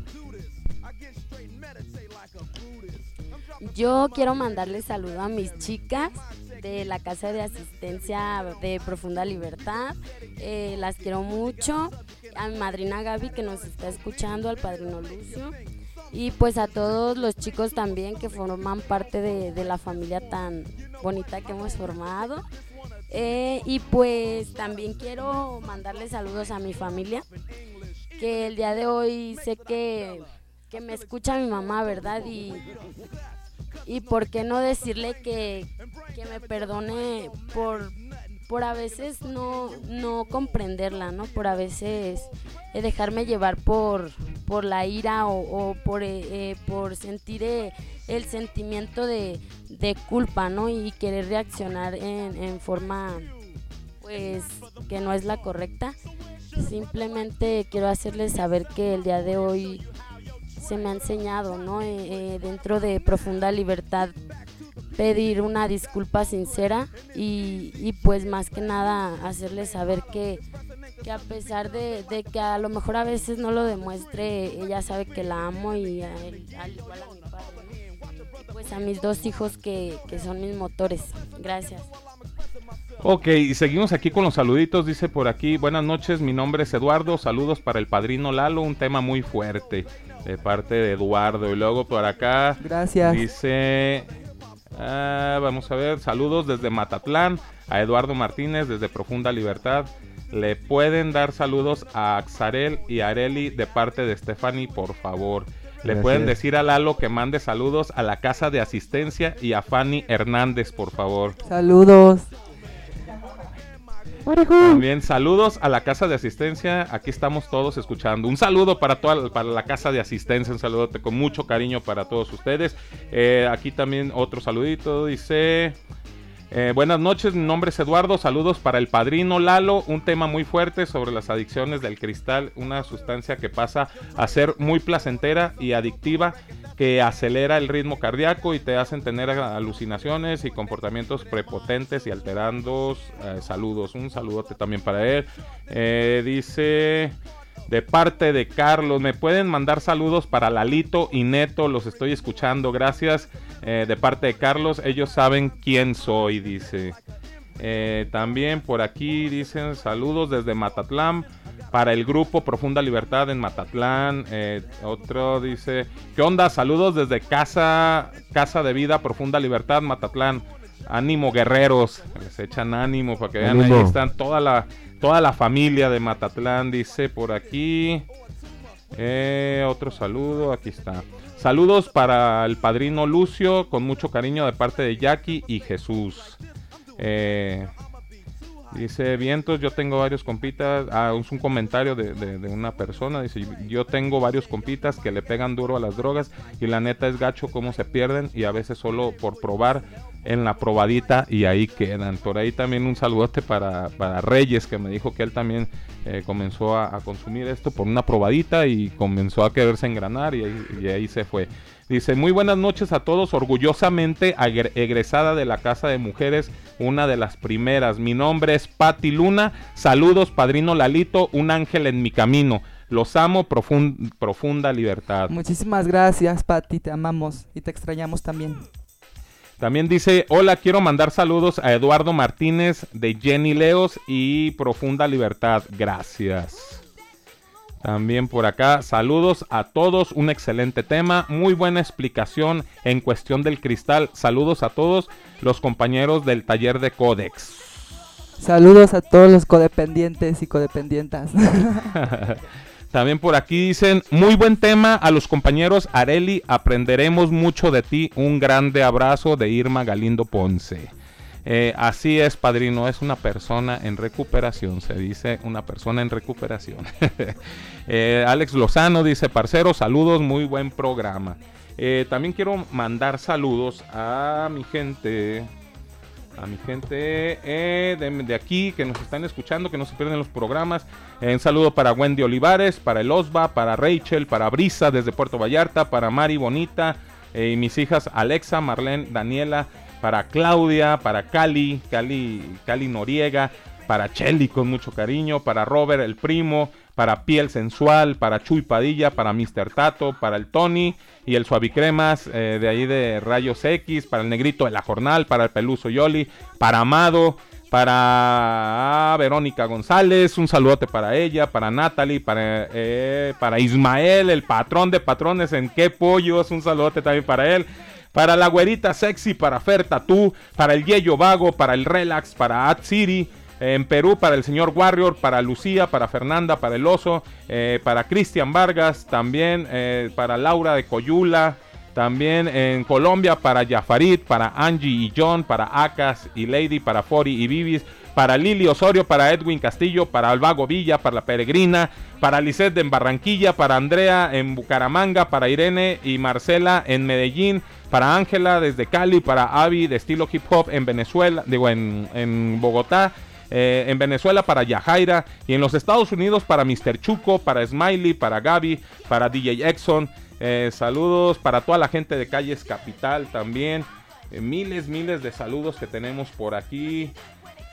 La verdad, un tema muy fuerte, muy bueno, pero se nos está acabando el tiempo. Entonces, chicos, yo quiero que me contesten una pregunta, pero así rápido, rápido y sencillo. Eh, ¿Infierno o Placer. O placer. ¿Infierno o placer esto de consumir el cristal? Pues para mí fue al principio un placer. Al ya a largo plazo fue un infierno para mí. Ya no podía estar dentro de él. Bueno, yo creo que, que para mí nunca fue placentero tener que conocer esa parte de Areli, ¿no? Eh, para mí nunca fue placentero tener que probar algo para sentirme amada por mí o sentirme bonita. El día de hoy sé que, que es infierno. Ahora sí, ahora sí, padrino, quiero que me des los domicilios de toda, para que toda la gente que, que esté pasando por este problema los puedan ayudar en estas, en estas casas que, que son más familia que casas en recuperación, no sé. Efectivamente, así lo, lo, lo acabas de mencionar muy bien. Y tenemos una sede en San Juan Bosco, el domicilio es Juan de Dios Robledo, número 213. Eh, tenemos otra otra agrupación en la colonia Constitución, aquí en Zapopan, es Raf- Rafael Vega Sánchez, 10 1393. Tenemos otro en, en Loma Bonita, el domicilio es Loma Perdida 375, Loma Bonita, Tonalá. Y el, el grupo Enciende una Luz en López Portillo 567, Colonia La Perla. Y el, de, el grupo Matatlán, que está en Zapotlanejo. Y el grupo El Verde, que se encuentra en El Salto. Nos puedes seguir en, en Facebook como Profunda Libertad y ahí te podemos dar la información. Ok, para toda la gente que nos está escuchando, ya, ya, ya saben dónde están las direcciones, ya saben dónde podemos eh, poder conseguir información acerca ya con el Facebook. Este, chicos, algo que tengan que decir antes de despedirse, algo, algún comentario para su familia, algo que tengan que pedir de pronto si tienen que pedir algo de disculpas, si tienen que decirle algo a alguien. Aquí Yareli ya, ya, ya, ya lo dijo. Nos vamos con Axarel. ¿Qué onda, Axarel? ¿Cómo está por ahí tu corazoncito? no, pues yo quisiera pedirle perdón, ya que no lo tengo en vida, que es a mi padre abuelo, en paz descanse. Fue una de las personas que las hice batallar. Y pues espero que desde arriba pues me esté escuchando. y pues él sabe que estoy muy arrepentido de todo todo lo todo el mal que le había causado, ¿no? Y, y pues como dicen, este hay que aprovechar a las personas que más amas en el momento preciso porque quizá no habrá un mañana. eso es todo, muchas gracias. Padrino, algo con lo que te quieras despedir de este programa. Ya nos están llegando muchos mensajes de que quieren un segundo programa. Espero que, que, ustedes nos puedan apoyar con un segundo programa porque la verdad todavía hay mucha tela de donde cortar. Todavía hace falta mucho de explicar acerca de este tema tan fuerte y me gustaría volverlos a invitar aquí que, nos están escuchando en público, así es de que para que ustedes se comprometan en público a volver a venir a este programa de Voces Urbanas Radio, así es de que padrino, ¿Qué tienes que decir? Bueno, eh, que nos sentimos muy honrados eh, con, con, con, esto, con este comentario y claro que mientras sea para, para abrir conciencia sobre estos temas, mientras sea pasar la voz, eh, aquí estaremos nosotros los de Profunda Libertad pues buscando, ¿no? Conectarnos con las demás personas para que se den cuenta que siempre pase lo que pase, estés en donde estés, siempre habrá una solución. Ok, mi gente, pues yo me despido. Yo me quiero despedir agradeciéndole a cada uno de ustedes, a ustedes invitados que tuvimos hoy, al padrino, que ya desde hoy está bautizado como el padrino, Areli, Axarel, muchas gracias, gracias por esa valentía, gracias por ese amor Gracias por todo ese cariño que, demostraron ahorita a todo este público que lo está escuchando, porque el querer ayudar a la gente es solamente demostrar amor y cariño. Eh, se ve que en la casa donde los ayudaron ustedes, en la familia donde les ayudaron ustedes, vuelvo a repetir, era una, es una familia, eh, les están enseñando mucho mucho a, este a expresar este amor. Sé que es muy difícil después de la vida tan difícil que tuvieron. Sé que es muy, mucho deben de tener ahora sí como dicen en el barrio muchos huevitos para poder expresar todo esto para poder decir todo esto que dijeron muchas gracias gracias por hacer este programa tan interesante y no solamente lo digo yo, sino lo dice toda la gente que los está escuchando. Todos estos comentarios que están, están teniendo no es para el programa de Voces Urbana Radio, es para ustedes, porque ustedes se lo merecen, porque son unos guerreros y porque salieron adelante de todo esto y están saliendo adelante. Eh, créeme lo que la gente, la familia de ustedes, aunque no se los diga, se sienten orgullosos de ustedes por todo lo que han hecho, por todo lo que han trabajado y no solamente eh, la familia eh, de sangre, sino tienen una familia en una casa donde los están tratando bien, donde los están queriendo y ellos se sienten muy orgullosos. Y yo aquí tengo al padrino enfrente de nosotros que está con una sonrisota y está tan feliz de tenerlos a ustedes aquí. Y pues muchas gracias, gracias. Me quiero despedir eh, con esta frase que dijiste, Axarel. Este siempre es un buen día para, para, para iniciar. No sabes si el día de mañana puedas este, seguir vivo.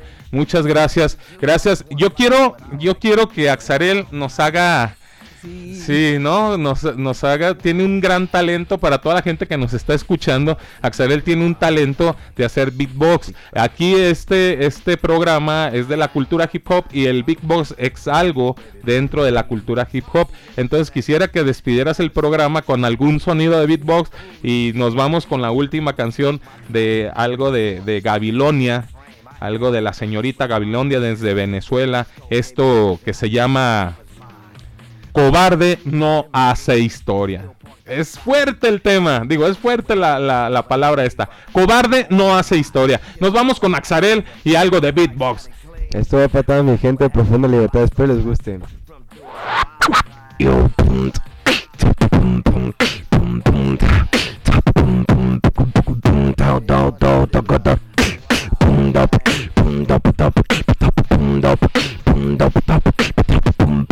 profunda liberdade ao profundo um tap um profundo um tap profundo um tap tap latino um tap Esto fue el señor Axarel, el beatbox. Y esto fue Voces Urbana Radio. Me despido de ustedes con la siguiente rolita de Gabilonia. Esto que se llama Cobarde no hace historia. Esto fue Voces Urbana Radio. Yo soy el fulanito. Muchas gracias. Chao, chao, chao.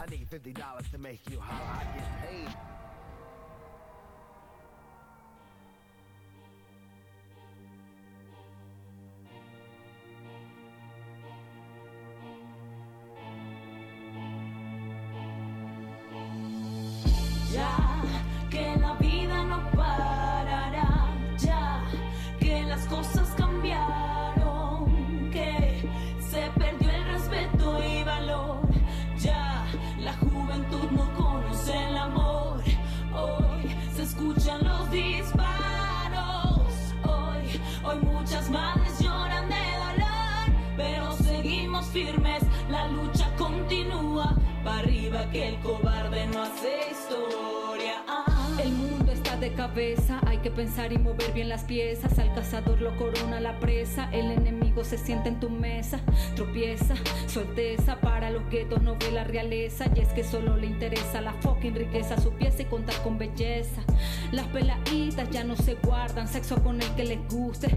No tienen vergüenza, se fue la inocencia, no existe nada que la asuste. Y es que hoy en día no podemos parar, porque si paramos el sistema se va a apoderar. Ya no más. Policías matraqueros, políticos roban nuestro dinero, siguen abusando del poder que el pueblo le dio creyendo que eran sinceros. Muchos raperos ya no son raperos, ahora están experimentando de todo. Me dicen que pare, que cambie por money y con mucho gusto les digo que no, no. Los asesinatos siguen creciendo, la droga por todos lados sigue floreciendo. El demonio quiere que nos sentemos a escucharlo, pero entiéndeme, no hay tiempo, tenemos que matarlo ya. Ya que la vida no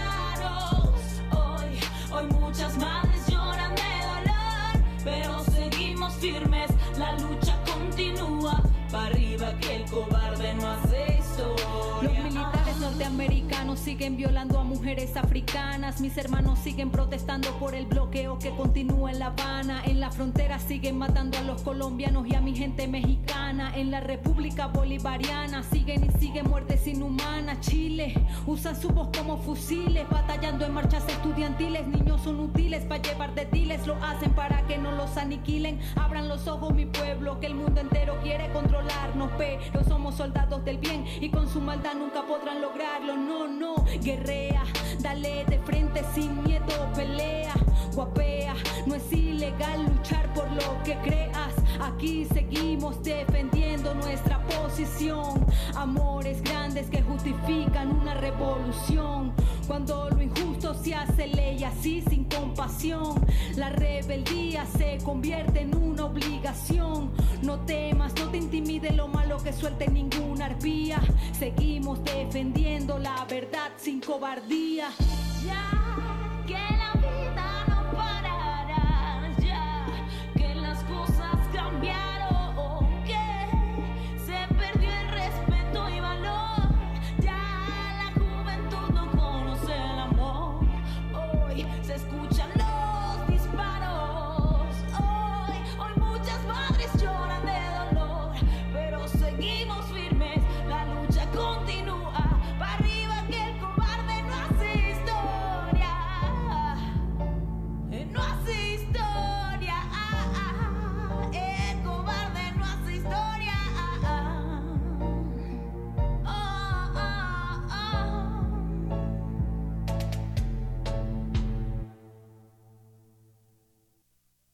Ok, mi gente, yo ya me había despedido, pero me hizo falta mandarle saluditos aquí a la gente que está en la sala esperando a los invitados Eh, un saludote para ellos que estuvieron ahí aguantando calores. Un saludote con mucho cariño para ellos y también para toda la gente del Hospital Civil que también se me había pasado. Para mi familia, para Sarahui, que no se pierde el programa, mi hermana, para Yadis, para Marco y Julie, para Carlos, para mi padre, para mi santa madre, para todos ellos. Eh, de pronto se me pasan los saludos pero siempre están en mi mente y en mi corazón. Así es de que muchas gracias, me despido, yo soy el fulanito, chao, chao, chao, y esto fue Voces Urbana Radio.